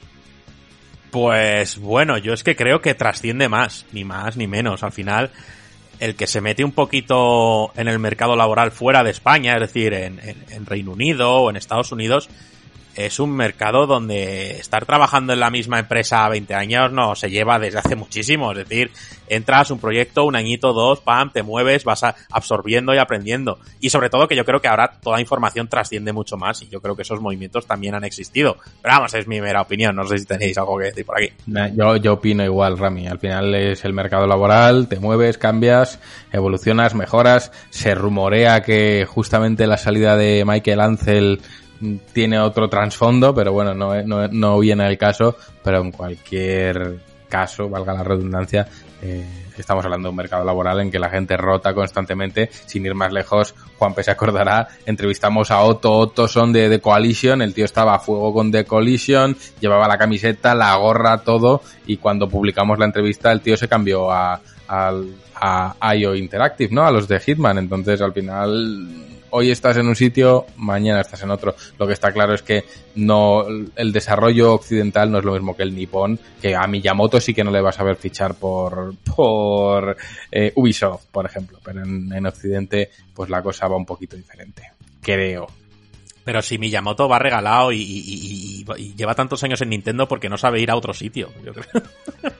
Miyamoto está chocho ya, eh. Miyamoto, ojo. Broma, por Dios, que nadie, no- que nadie nos acuchille. Que me estaba acordando de Miyamoto Hitler de Javi y esto ya es, va a ser tradición decirle algo al pobre Miyamoto. Cuidadito que os revientan. ¿eh? Sí, sí, sí, o- ojo, que Javi llamó Hitler, dijo que matar a Miyamoto era como matar a Hitler, algo así, dijo hace poco. Maldita sea, no empecéis a tergiversar, malditos. Jódete, Malditas redes prensa, Javi. sociales. Maldito internet. Esto es prensa, vivimos de tergiversar. Pero sí, sí. eh, ya no sé de qué iba la pregunta. Venimos a tergiversar Eh, no, nada, que, que, que, que Zucho planteaba que qué está pasando en la industria con tanto movimiento, sí, sí. que sale tanto directivo, que va a otro lado y qué tal. Yo he dicho que eso, que ahora trasciende todo más y que al final el, el mercado laboral es así. Nada más. Pero que es muy típico también, o sea, ir cambiando de estudios y demás es también una mentalidad muy occidental. O sea, por- en Oriente es que, es que se llevan toda la vida en una misma empresa, pero aquí es normal ir moviéndote poco a poco. Exactamente. Así que si queréis pasamos a la próxima, que es de Tatiana. Buenas gente, ¿qué tal? Hoy os mandaba una pregunta relacionada con las fiestas y es un poco si todo va no muy mal y os pudieseis eh, unir con vuestros seres queridos y decidieseis sacar la consola y tal, ¿qué juegos pondréis para jugar con ellos y pasar un buen rato? Venga, un saludo, chao. Ay, qué pregunta más, más buena. Pues oye, me gustaría que la respondiéramos todos. Y yo me voy a adelantar, porque yo pongo las preguntas, así que tengo ese puto derecho. Y si no, destronarme. Eh, yo siempre lo he dicho y lo repetiré. Play Link es una maravilla para jugar con todo el mundo en casa. No necesitáis mandos, necesitáis una consola, PlayStation obviamente, y, y hay varios juegos, como juegos de mesa y, y- y demás, y que como todos tenemos teléfonos móviles, pues el móvil es el mando. Son unas experiencias que os lo pasáis muy bien y de verdad hay recopilatorios que vienen varios juegos de Playlink. De verdad, tenerlo en la estantería porque es como tener el Tetris en el cajón de abajo al lado del botiquín. Eh, hacerme caso. Yo lo que quiero decir es que me alegro de oír a Tatiana porque es una crack, o sea que la mando un abrazo desde aquí enorme, me alegro, de verdad me alegra mucho al ver, al oír su voz y su pregunta y, y respondiendo ya, aprovechando la coyuntura, yo lo tengo claro, a ver, tenemos que tener en cuenta que en estas fechas tan señaladas se junta mucha gente y siempre está eh, ese ser que intenta implementar o inyectar la discordia en la gente y crear el debate y liarla un poco, ¿no? Ese, el Guillermo medio, podríamos decir.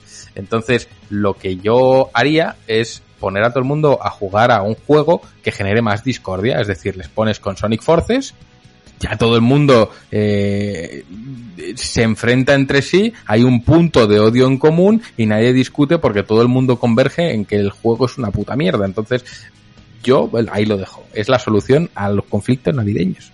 Pues, a ver, si quieres conflictos, solo tienes que sacar. Bueno, llega, por aquí lo llaman el Jungle Speed, pero por internet está el 1, creo que se llama, que es el este de jugar con las cartas y hacer putadas al resto. Ese juego destruye amistades. O sea, y si juegas con las cartas, hay peligro de que alguien te atropelle para tratar de coger una carta encima de la mesa o reviente todo sin querer. Pero bueno, si hablas de videojuegos y quieres discordia, coño, yo no me iría más lejos que un Mario Party o un Mario Kart. O sea, yo lanzar una, una concha azul al tío que va en cabeza, si eso no genera un asesinato, eh, nada lo hará. O sea, pero bueno, o sea, lo que es en mi familia en sí, como realmente no son jugones, salvo mi hermano, y con mi hermano probablemente lo que haría sería cogerme algún beating up clásico de cuando jugábamos de pequeños y de principio a fin. Un Final Fight, por ejemplo. Yo veo aquí muy calmado hab- hablando de discordia y, y creo que no conocéis o no habéis jugado el verdadero juego que siempre discordia que es Overcooked. Que ¡Sí! ¡Joder! ¡Sí! Overcooked. Perdona, perdona que te interrumpa. Como papelero, tú sabes que ese juego refleja la puta ansiedad que genera trabajar en un servicio. Y hasta aquí. Es que incluso peor, o sea, Overcooked es como para pa, pa que haya un genocidio en tu casa porque alguien no está haciendo un puto burrito bien. Ese juego es el mal personificado maravillosamente eh, y, además muy divertido. Lo que pasa es que probablemente después no te hables con nadie. Pero a mí me gusta mucho para pa, cuando yo vi, yo vivo fuera, entonces cuando voy a casa de mis padres y eso y me reúno con la familia, me gusta mucho la Switch, porque creo que la Switch es una consola muy cómoda para jugar con gente. Y tiro de los clásicos Super Smash Bros, tiro por el- los Mario Kart, los Mario Party, eh, algún beaten up tipo Street Rage 4. Entonces, a mí me gustan mucho estos juegos así, como muy multitudinarios de jueguecillos y demás, que, puede jugar cualquier persona que no esté acostumbrada a jugar videojuegos. Pues yo estoy, eh, yo aconsejaría cualquier tipo de juego de tipo concurso. Ya se ha hablado, por ejemplo, de Playlink, aunque hay una variedad, pero a mí los juegos de tipo concurso me flipan. Y es una pena que la idea de Bass no haya seguido adelante, pero a mí tener el juego con los pulsadores me parecía una idea brutal y además las preguntas eran de todo tipo. De hecho, incluso hubo una versión para PSP que era que, podían participar varias personas pasándote la, la consola. Así que a mí los juegos tipo concurso, eh, te juntas con la familia y una competición ahí, un pique bueno. Y si ojalá hubiese una, una versión pa- para ya para PS5 con, con pulsadores físicos, pues mejor todavía. Yo creí que ibas a decir que, que- que te gusta reunir a la familia y poneros todos el Jazz Dance a, a darlo todo ahí. No, porque tanto Just Dance como SingStar, eh, Let's Sing o similares y sucedáneos los, a- los uso yo solo.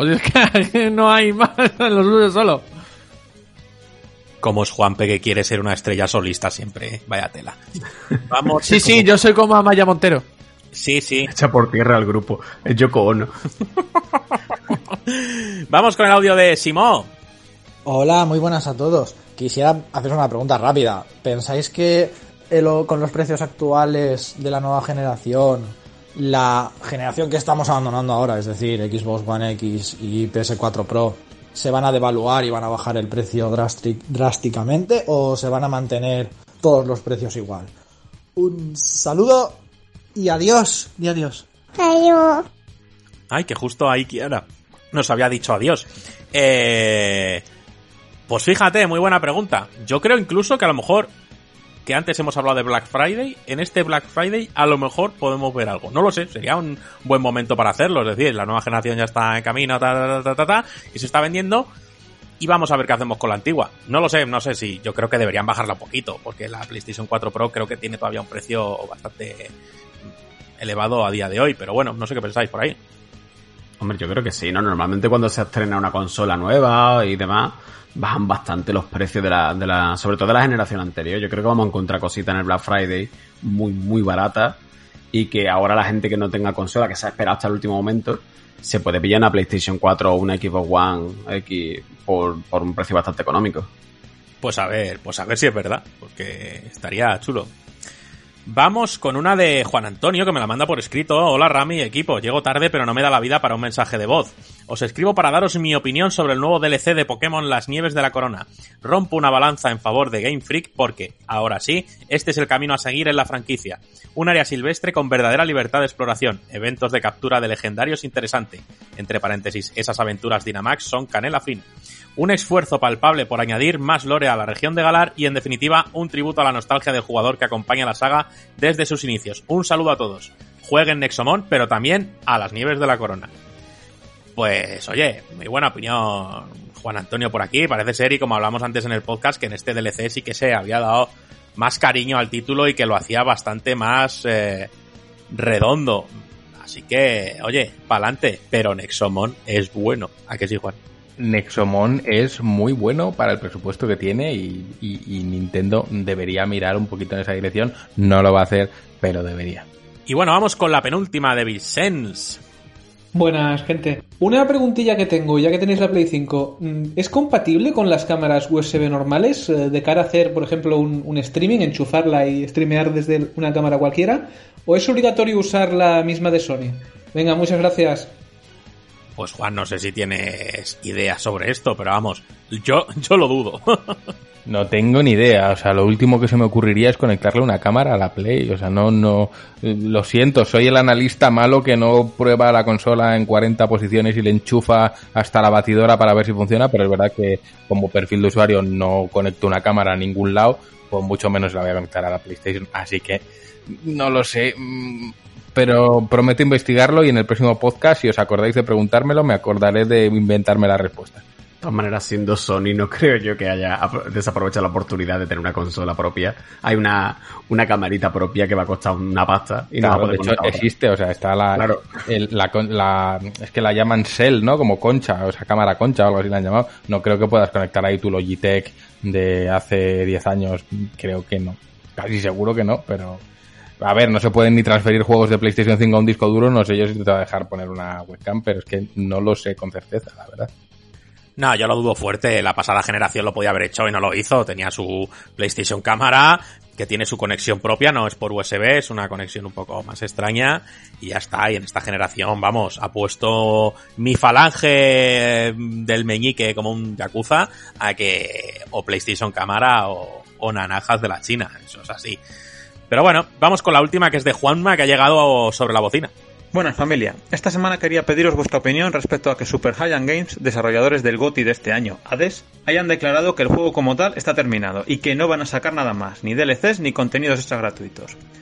Por una parte, estando acostumbrado a estos tiempos en los que siempre hay algo más para un juego y que este me tiene enamorado, casi me fastidia un poco. Pero por otra parte me resulta admirable el plantearla ahora así, aunque puedas seguir haciendo negocio. Como dando un golpe en la mesa con la polla gritando, esta es mi obra, y punto. Un abrazo familia. Cómo se emociona Juanma eh, ahí.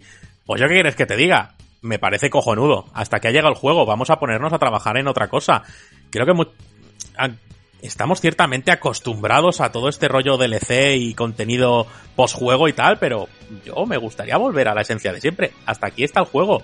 Vamos a ponernos a trabajar en otra cosa y a continuar. No sé qué os parece. Veo manitas levantadas, Enrique. y Yo, luego- yo- yo me bueno, cuelo, porque me, me he quedado con esa frase de eh, doy con la polla en la mesa y esta es mi obra.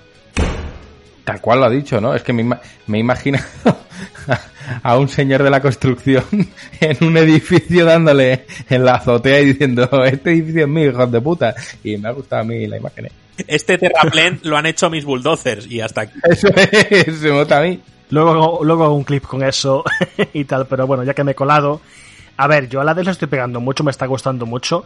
Tampoco creo que, no creo necesario que necesite expansiones. O sea, yo llevo treinta y pico horas, todavía me queda mucho contenido por sacar. Y, y joder, si no te, y a lo mejor me lleva 40 o 50 sacar de todo lo que quiero jugar. Si no te llega con eso de juego, amigo, cojones. Que esto no es un juego de servicio, es un juego que has pagado por él, principio a fin y ya está. O sea, y la fórmula funciona, no tienes por qué prolongarlo al infinito. De hecho, es más, un juego de esta índole, prolongarlo todavía más, yo no sé si se le sentaría bien. A lo mejor sería eh, ser redundantes. Y yo pienso que está bien acotado como está. Y que tiene muchísimo contenido, la de, o sea, a nivel de. de. de hecho. Tienes muy pocas armas, pero las variaciones son increíbles. Tienes mucho que desbloquear. eh, es que tampoco creo que le haga falta más que eso. Estamos muy acostumbrados a como chorrocientas horas. Y yo admiro muchísimo un juego que sepa decir, mira, mm, esto es lo que te quiero mostrar, vamos a otra cosa. Porque me cansa mucho los juegos en los que tengo que invertir 200.000 horas porque nos siguen, nos siguen añadiendo cosas y cosas y cosas cuando preferiría algo completamente nuevo. 120 horas, Atlus. Eso es. Tenía que decirlo. Pero es que eso se le perdona a esa persona. La persona Hombre, me puede echar le perdona. 300 horas al pecho. ¿eh? Uf, uf, ojalá de Persona 6 ya. No sé qué estará haciendo la gente de Persona, pero ya tarda. Yo es que solo he jugado al 5, pero yo ya soy igual de fan que yo que sé que como el que estaba en Shin Megami Tensei 1, o sea, ya para adelante ya. Hombre, ya lo que nos echen, ya da igual. que sea, ña, ña, ña, ña, y para adentro, si es que eso es así. Rami, ¿hay más preguntas? Pues no, ya hemos terminado, así que mm, número aleatorio del 1 al 12 que nos lo ha dicho Google.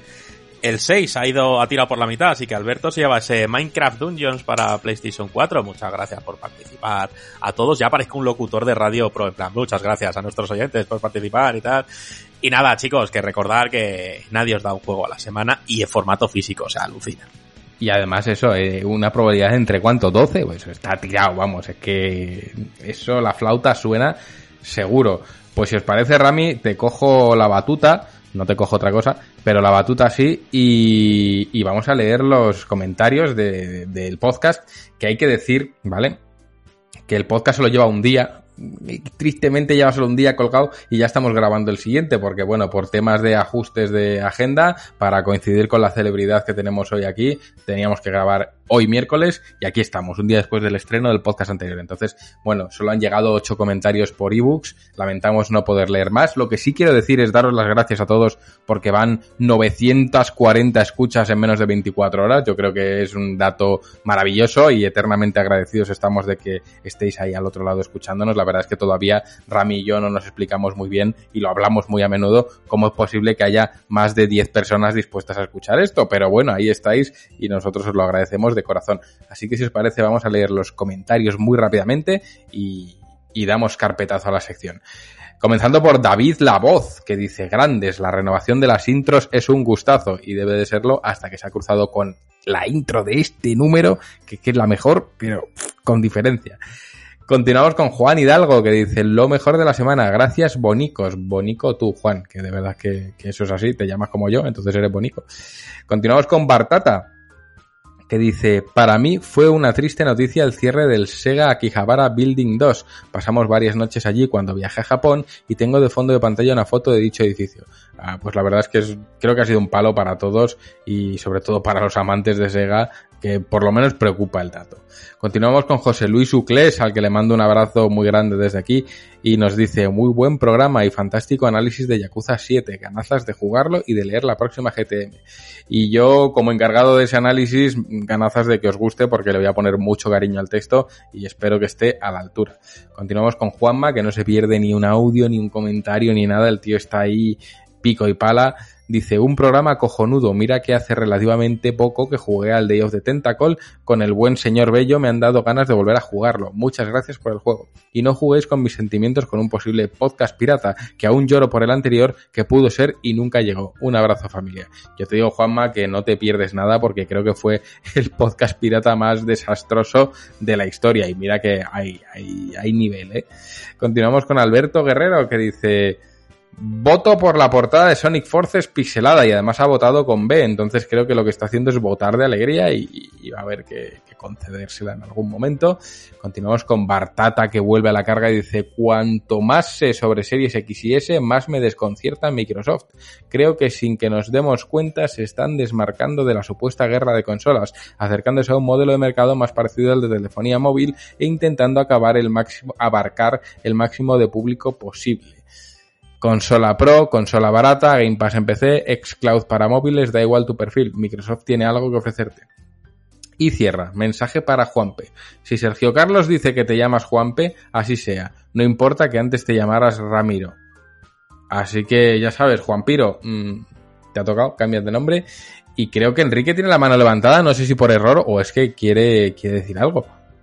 Ha sido por error. por error. No sé cuándo le he dado, pero estaba ya levantado. La realidad es la grabación en directo. Bueno, es lo que tiene. La mano es la mano. Entonces, si la mano se levanta, como es una mano en sí misma, pues yo ya no sé. No sé en qué momento le he dado, pero estaba levantada, sí, es cierto. Bueno, pues si os parece, chiquillos, eh, Javi, una pausita breve y volvemos ya con la que estamos jugando. Eso es. Pues pausita.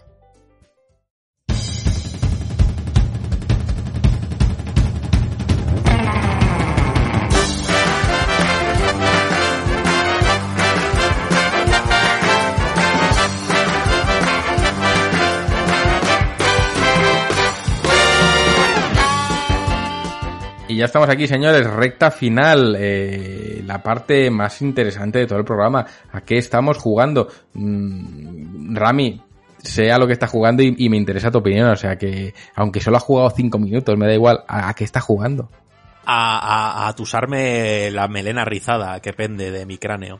Eh, no, bueno, pues he empezado Yakuza Like a Dragon, pero lo dicho, es un juego, igual que todos los Yakuza, tiende a cimentar muy bien su historia, es decir, tú pones el juego y, tienes un rato largo de, cinemáticas y de, bueno, secciones cortas de juego para explicarte un pelín las, las mecánicas, pero vamos, es decir, si vais a empezar Yakuza Laika Dragon, preparar un par de horitas porque os van a tener ahí sentados explicando, poniendo los cimientos de ese edificio que creo que se, que se viene.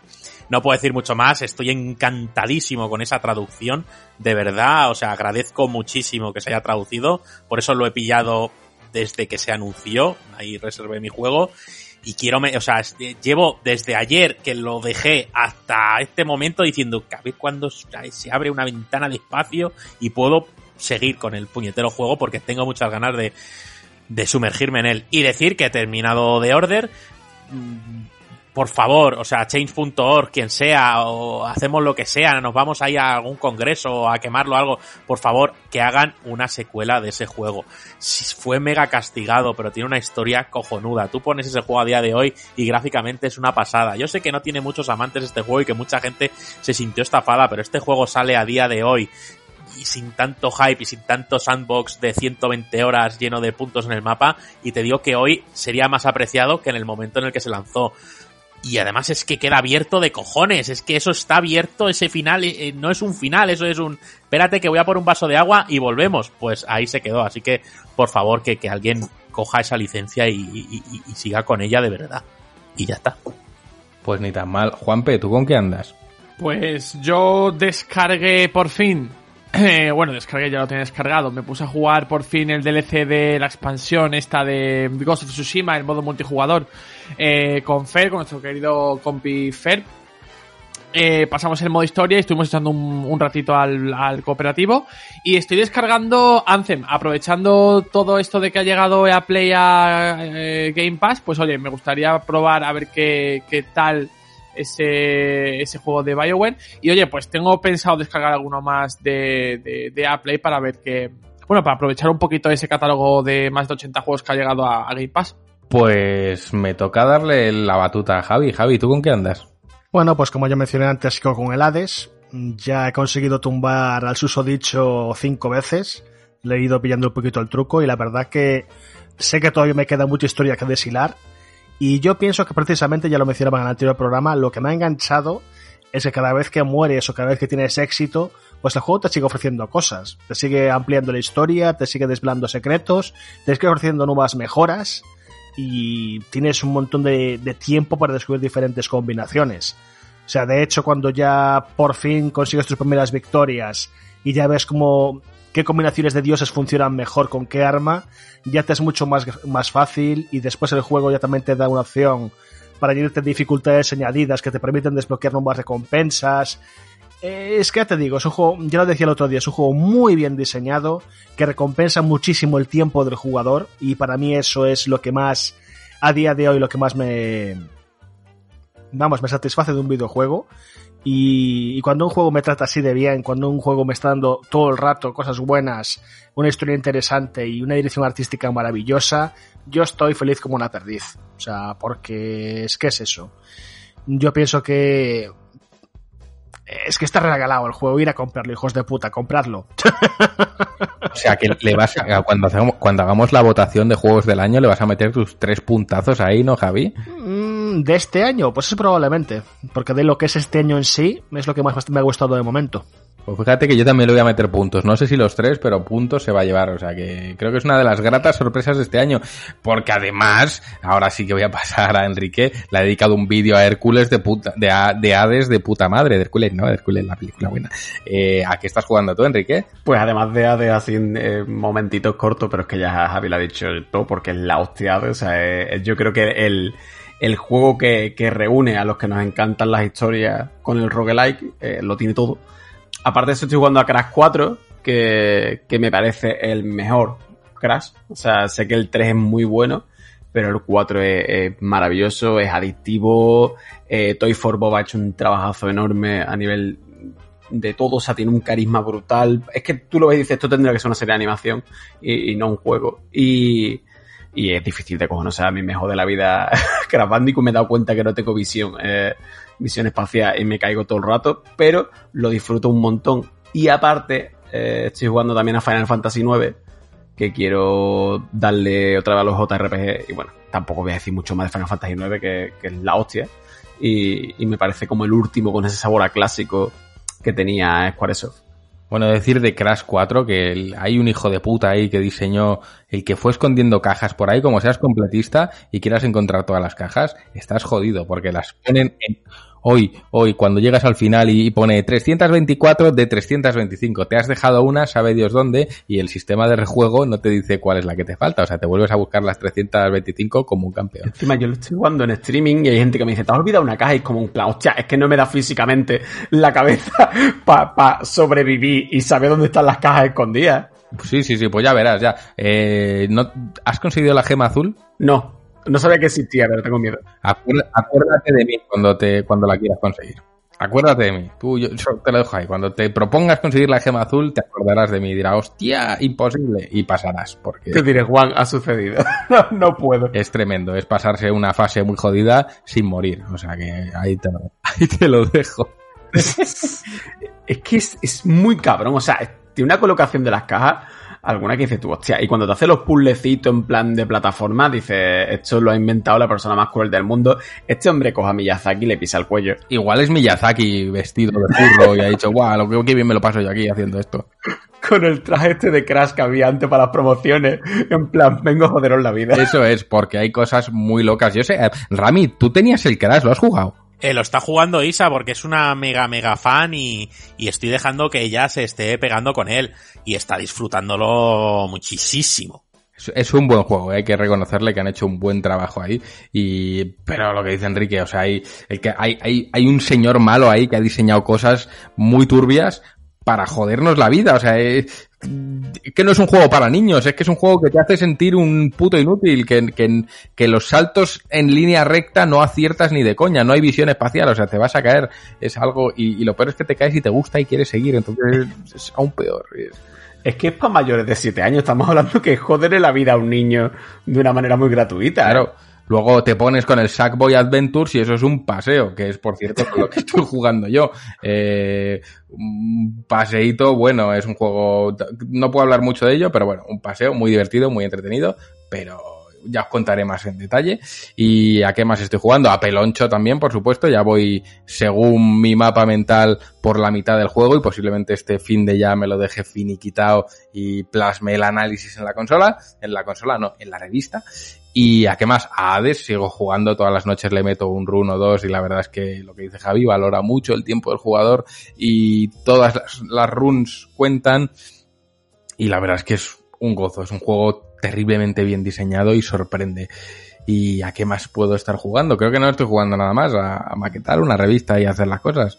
Y hasta ahí puedo leer, chiquillos. Ya. Tú re recuerda que tienes que venderle Yakuza a Enrique. Ah, por supuesto. Enrique, o te lo compras o te rajo. Vendido. Vendido. Vendido. estoy, ya, estoy ya reservándolo. Ya, no, a ver, Yakuza, sobre todo si te gustó Persona 5, eh, por Twitter me dieron de hostias porque mencioné Persona 5 y Yakuza en el mismo tweet y ya se pensaban que era el ejemplo Dark Souls. ¿Es el Dark Souls? ¿Es el Persona 5? No, Persona 5 no es eh, el Dark Souls de nada. Persona 5 es un gran JRPG que ha tenido un gran impacto en Occidente, que ha revitalizado el JRPG en Occidente y al que se le debe su debido crédito. Pero ¿en qué bebe Yakuza de Persona 5? Dos cosas. Uno, que es un juego de Sega, están detrás las mismas compañías, aunque veáis Atlus y veáis el Ryuga Gotoku y veáis muchas cosas, al final es la misma compañía y de hecho en la entrevista que hicimos al Ryuga nos dijeron que dentro de Sega no les conocen como el Ryuga Gotoku, es un estudio más o un área más, por así decirlo. Entonces, bueno, es un juego de la misma compañía, dejémoslo ahí. Eh, de hecho, bueno, para la portada de, de, de, este Yakuza 7 nos la ha tenido que aprobar Atlus, no el Ryuga ni Sega, Atlus, o sea que hay, una relación ahí, ¿vale? ¿Y qué ha hecho el buen Toshiro Nagoshi? Pues ha dicho, vale, había un juego llamado Persona muy famoso que iba de un grupo de adolescentes que desafiaban a la sociedad adulta de los pollas viejas. Vale, pues Nagoshi, que es un yakuza, tú le ves en foto y ese señor, ese señor es de la yakuza, eh, ha decidido que, oye, él quería hacer un juego en el que demostrar que se puede tener éxito en la vida cuando tienes más de 40 palos. Entonces ha cogido un grupo de protagonistas que tienen entre 42 y 59 años, es decir, algo muy habitual en el videojuego, sabéis perfectamente que no, y ha decidido ponerles en contra de una sociedad, eh, digamos, más allá del tema Yakuza, tiene otra subtrama muy relacionada con la sociedad, que digamos que está infantilizada, polarizada, opiniones de blanco o negro, y donde los grises no tienen cabida. Entonces ha decidido darle un golpe de efecto e ironizar y parodizar con mucho cariño lo que sería la historia de, de Persona 5 y ahí se acaban las similitudes. Por supuesto, hay combate por turnos, eh, pero bueno, ahí se acaban las similitudes con Persona 5. Más allá del combate por turnos, tenemos una historia muy, muy, muy madura que toca temas como la mendicidad o como los problemas en residencias de ancianos y aparte de, por supuesto, todo el crimen y todo lo, lo relacionado con la Yakuza y estos temas sociales que toca, como los toca y son duros, pues al final añade una capa de humor que hace que sea mucho más digerible el tema, pero al final estamos ante una, obra que si sabes leer entre líneas y tienes la madurez suficiente, pues te está criticando esa sociedad de blancos y negros y te está criticando otra serie de cosas que está muy bien eh, contemplar. Eh, a nivel construcción de personajes es tremendo, nivel de diálogos es tremendo, nivel de traducción es muy buena también y creo que es un juego que sorprenderá a muchos porque no es para nada esa obra eh, humorística que nos están vendiendo desde marketing, sino que detrás hay una historia seria, interesante y que como ha dicho Rami, pues inicia casi con una hora de escenas de vídeos que, que no, que aportan, es decir, no son vídeos que digan, ah, coñazo, saltar, sino que aportan, construyen y sientan la base de lo que va a ser luego el periplo de Ichiban. Así que compra muy recomendada y, y muy buena entrada a los Yakuza sobre todo si, si te interesa, porque luego tienes pues el cero que es maravilloso y demás, o sea que es una muy, muy buen punto de entrada y ojalá ese Yakuza cero y demás lleguen en algún momento traducidos porque hasta ahí puedo leer y el que quiera saber más que se suscriba, que hay una entrevista con el Ryuga Gotoku en el que hablamos precisamente de una posible traducción de los juegos anteriores. Así que ahora sí, eh, Rami, ¿lo he vendido bien o mis billetes los quiero en de 5 y cortaicos? Ah, no sé, que diga Enrique si, si le ha llamado la atención. Yo, yo creo que sí. Fuera de coña. Estoy mirando cuánto vale. A ver, es un, es un muy buen juego. Yo de verdad que no lo recomendaría, pero mm, a mí que el señor Nagosi con sus casi... ¿Cuántos años tenía Rami? ¿Nagosi? ¿55? ¿60? Sí, anda, andaba en esa, en esa brecha de 50. A pesar de que se conserva como un chaval de 20, pues que el tío tenga las agallas de lanzar un juego así, componiéndote de, de protagonistas a la gente que pasa de los 40 años y que tenga los huevos de, literalmente, y esto no es un spoiler, de ponerle delante de una manifestación de gente eh, proclamando ideales fáciles y les dé una lección hablando de lo que es la vida, es decir, poner a gente que ha vivido mucho a desmontar idealismos, a mí eso me vuelve loco, sobre todo en una sociedad en la que ya sabemos que la más mínima queja puede hacer que cambie todo un videojuego por no molestar a nadie. Entonces, lo que ha hecho Nagosi yo creo que va a molestar a mucha gente y él es perfectamente consciente de ello, pero que haya tenido las agallas de hacerlo, a mí me. Entonces, bravo por, por Nagosi, nuestro señor, y yo le pondré pronto una foto más al lado de la de Pierre Zaki y la de Hiroki, porque son nuestros, nuestros referentes en, GTM y los tenemos ahí en la oficina, enmarcados, de hecho, no, no es ninguna coña. Y ahora sí, ¿os parece que, que empecemos a despedir a la gente? Primero a Rami, que no le despedimos, él se queda siempre aquí, pero bueno, Rami, por decirte que vamos a cortar la grabación, tú seguirás hablando, pero no va a quedar registrado. No, no, yo eh, eh, eh, soy un, guardián de la noche eh, que va a desertar. Es decir, yo no me quedo aquí, yo me voy a coger mi peloncho ahora, pero vamos, que os den por culo a todos. Nada, muchísimas gracias y un placer estar aquí una semanica más y sobre todo gracias al buen Enrique, que, que es una maravilla de persona. Así que es así. Bueno, yo reconozco que en cuanto corte aquí voy a pillar a Peloncho también, que, que además tengo muchas ganas y, y se ha quedado una maravillosa tarde de Burriki y Peloncho. Eso lo dejo yo ahí. Eh, Juanpe, gracias siempre por estar ahí. De nada, por dejar que vengas. Y yo, yo, cada vez que viene Sergio Carlos, ya digo, bueno, pues tengo que irme yo al banquillo. O sea que, pero, por- pero mira, oye, de momento no me ha dicho Sergio Carlos, ala, vete pa' ahí, que es un mierda. Digo, ole, ole, otro, otro, otra semana superada. De eso nada, todos sabemos aquí que Sergio Carlos es nuestro fan service, nosotros le traemos, le odiamos, todos le odiamos, le traemos ahí porque complace a las masas, pero estamos deseando echarle para que para poder nosotros soltarnos la melena y hacer el cabra. Ah, no, bromas aparte, a Sergio Carlos le queremos un montón. Tú no te vas al banquillo de ninguna manera eh, y bien lo sabes, ¿eh? que no te oiga yo decir eso, que te meto un pescozón, que te sale el pelo como peloncho, pero para el otro lado. a que no le sale el pelo es a Javi. Javi, gracias por estar ahí. Madre mía. Algún día me libraré de los chistes de calvos, pero bueno. Y me gusta a mí enlazar. Nada, bueno, yo cuando acabe esto me iré al súper que tengo que comprar unas cosas. Bueno, y después le daré al Hades otra vez. Pero nada, lo de siempre, chicos. eh, es una maravilla poder hacer esto todas las semanas. De que sí, de que pase un día y que casi mil personas os hayan escuchado ya. La verdad que algo bien debemos estar haciendo. O debe ser que, como últimamente viene Sergio, pues la gente viene a escucharle y nosotros, y nosotros estamos de relleno. Pero bueno. Somos sí, sí, totalmente. O sea, nos pegamos a todo. y chupamos, mejor no sigo ese chiste. En fin. Creo que voy a cortar ya. Un saludo, chicos. Eso es el momento en el que la vergüenza ajena y dices, mejor lo dejo aquí porque no sé en dónde me meto. Eh, ¿Quién me queda? Por supuesto que sí. Enrique, gracias por venir. Nos lo hemos pasado muy bien. Yo me encantaría que volvieses más porque creo que los oyentes van a agradecer mucho tu intervención. Y qué coño, que gracias por pasar aquí estas tres orillas con nosotros, que eres un puto crack, que que de verdad que nos partimos con tus vídeos y que nos encanta tenerte en la comunidad y además ahora escribiendo en la revista, más nos encanta. Así que gracias. Joder, qué bonito, coño. Voy a tener que venir más solo por los halagos. Que nada, pues muchísimas gracias a vosotros, tanto por el espacio, tanto aquí en el podcast como en el escrito. Y nada, me lo he pasado muy, muy, muy bien. Y seguro que cuando tenga otro ratito y queráis, yo me vengo para acá sin ningún problema.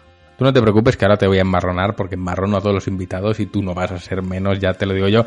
Pero antes de nada, dar las gracias a todos los oyentes por estar ahí al otro lado, por escucharnos, por como ha dicho Javi, eh, joder, mil escuchas en un día para nosotros es absolutamente asombroso y, y, de verdad que muchas, muchas, muchas, muchas gracias por estar ahí. Ahora sí que sí, eh, me pone aquí en la escaleta siempre recordatorio de suscripción y como no me gusta ser un pesado y ya lo digo mucho a lo largo del programa, pues le voy a dejar al buen Enrique que diga si quiere por qué deberías o no suscribirte a la revista, si te apetece o no, o, o por qué. Yo lo dejo ahí, Enrique, tú di lo que tú quieras, vas a cerrar tu programa, así que yo me voy del micro, dentro Enrique, gracias a todos, nos vemos la semana que viene, dentro Enrique, adiós.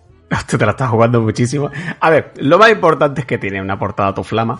Que, que, puedes elegir entre varias. Elige la que ha hecho el artista. No me hijo de puta, porque hay mucha gente muy cabrona que compra. No, me elijo el wallpaper. Es como coño, elige que parece que han contratado a una persona para hacer una entrada a una portada tan guapa.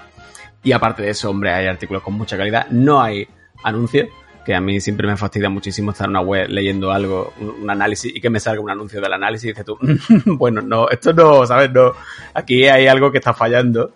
Y, y sobre todo, pues el trato a, a, la gente, creo que es lo que más destacaría. Eh, antes de ser reseñas cortas, antes de, de, todo esto, ya me tratabais muy bien. En el Discord eh, hablo poco, pero es muy divertido. Y, y, eso, yo creo que, que, es un sitio donde sentirte un poco eh, parte de esa familia. Y ahí lo dejo. ¡Pah!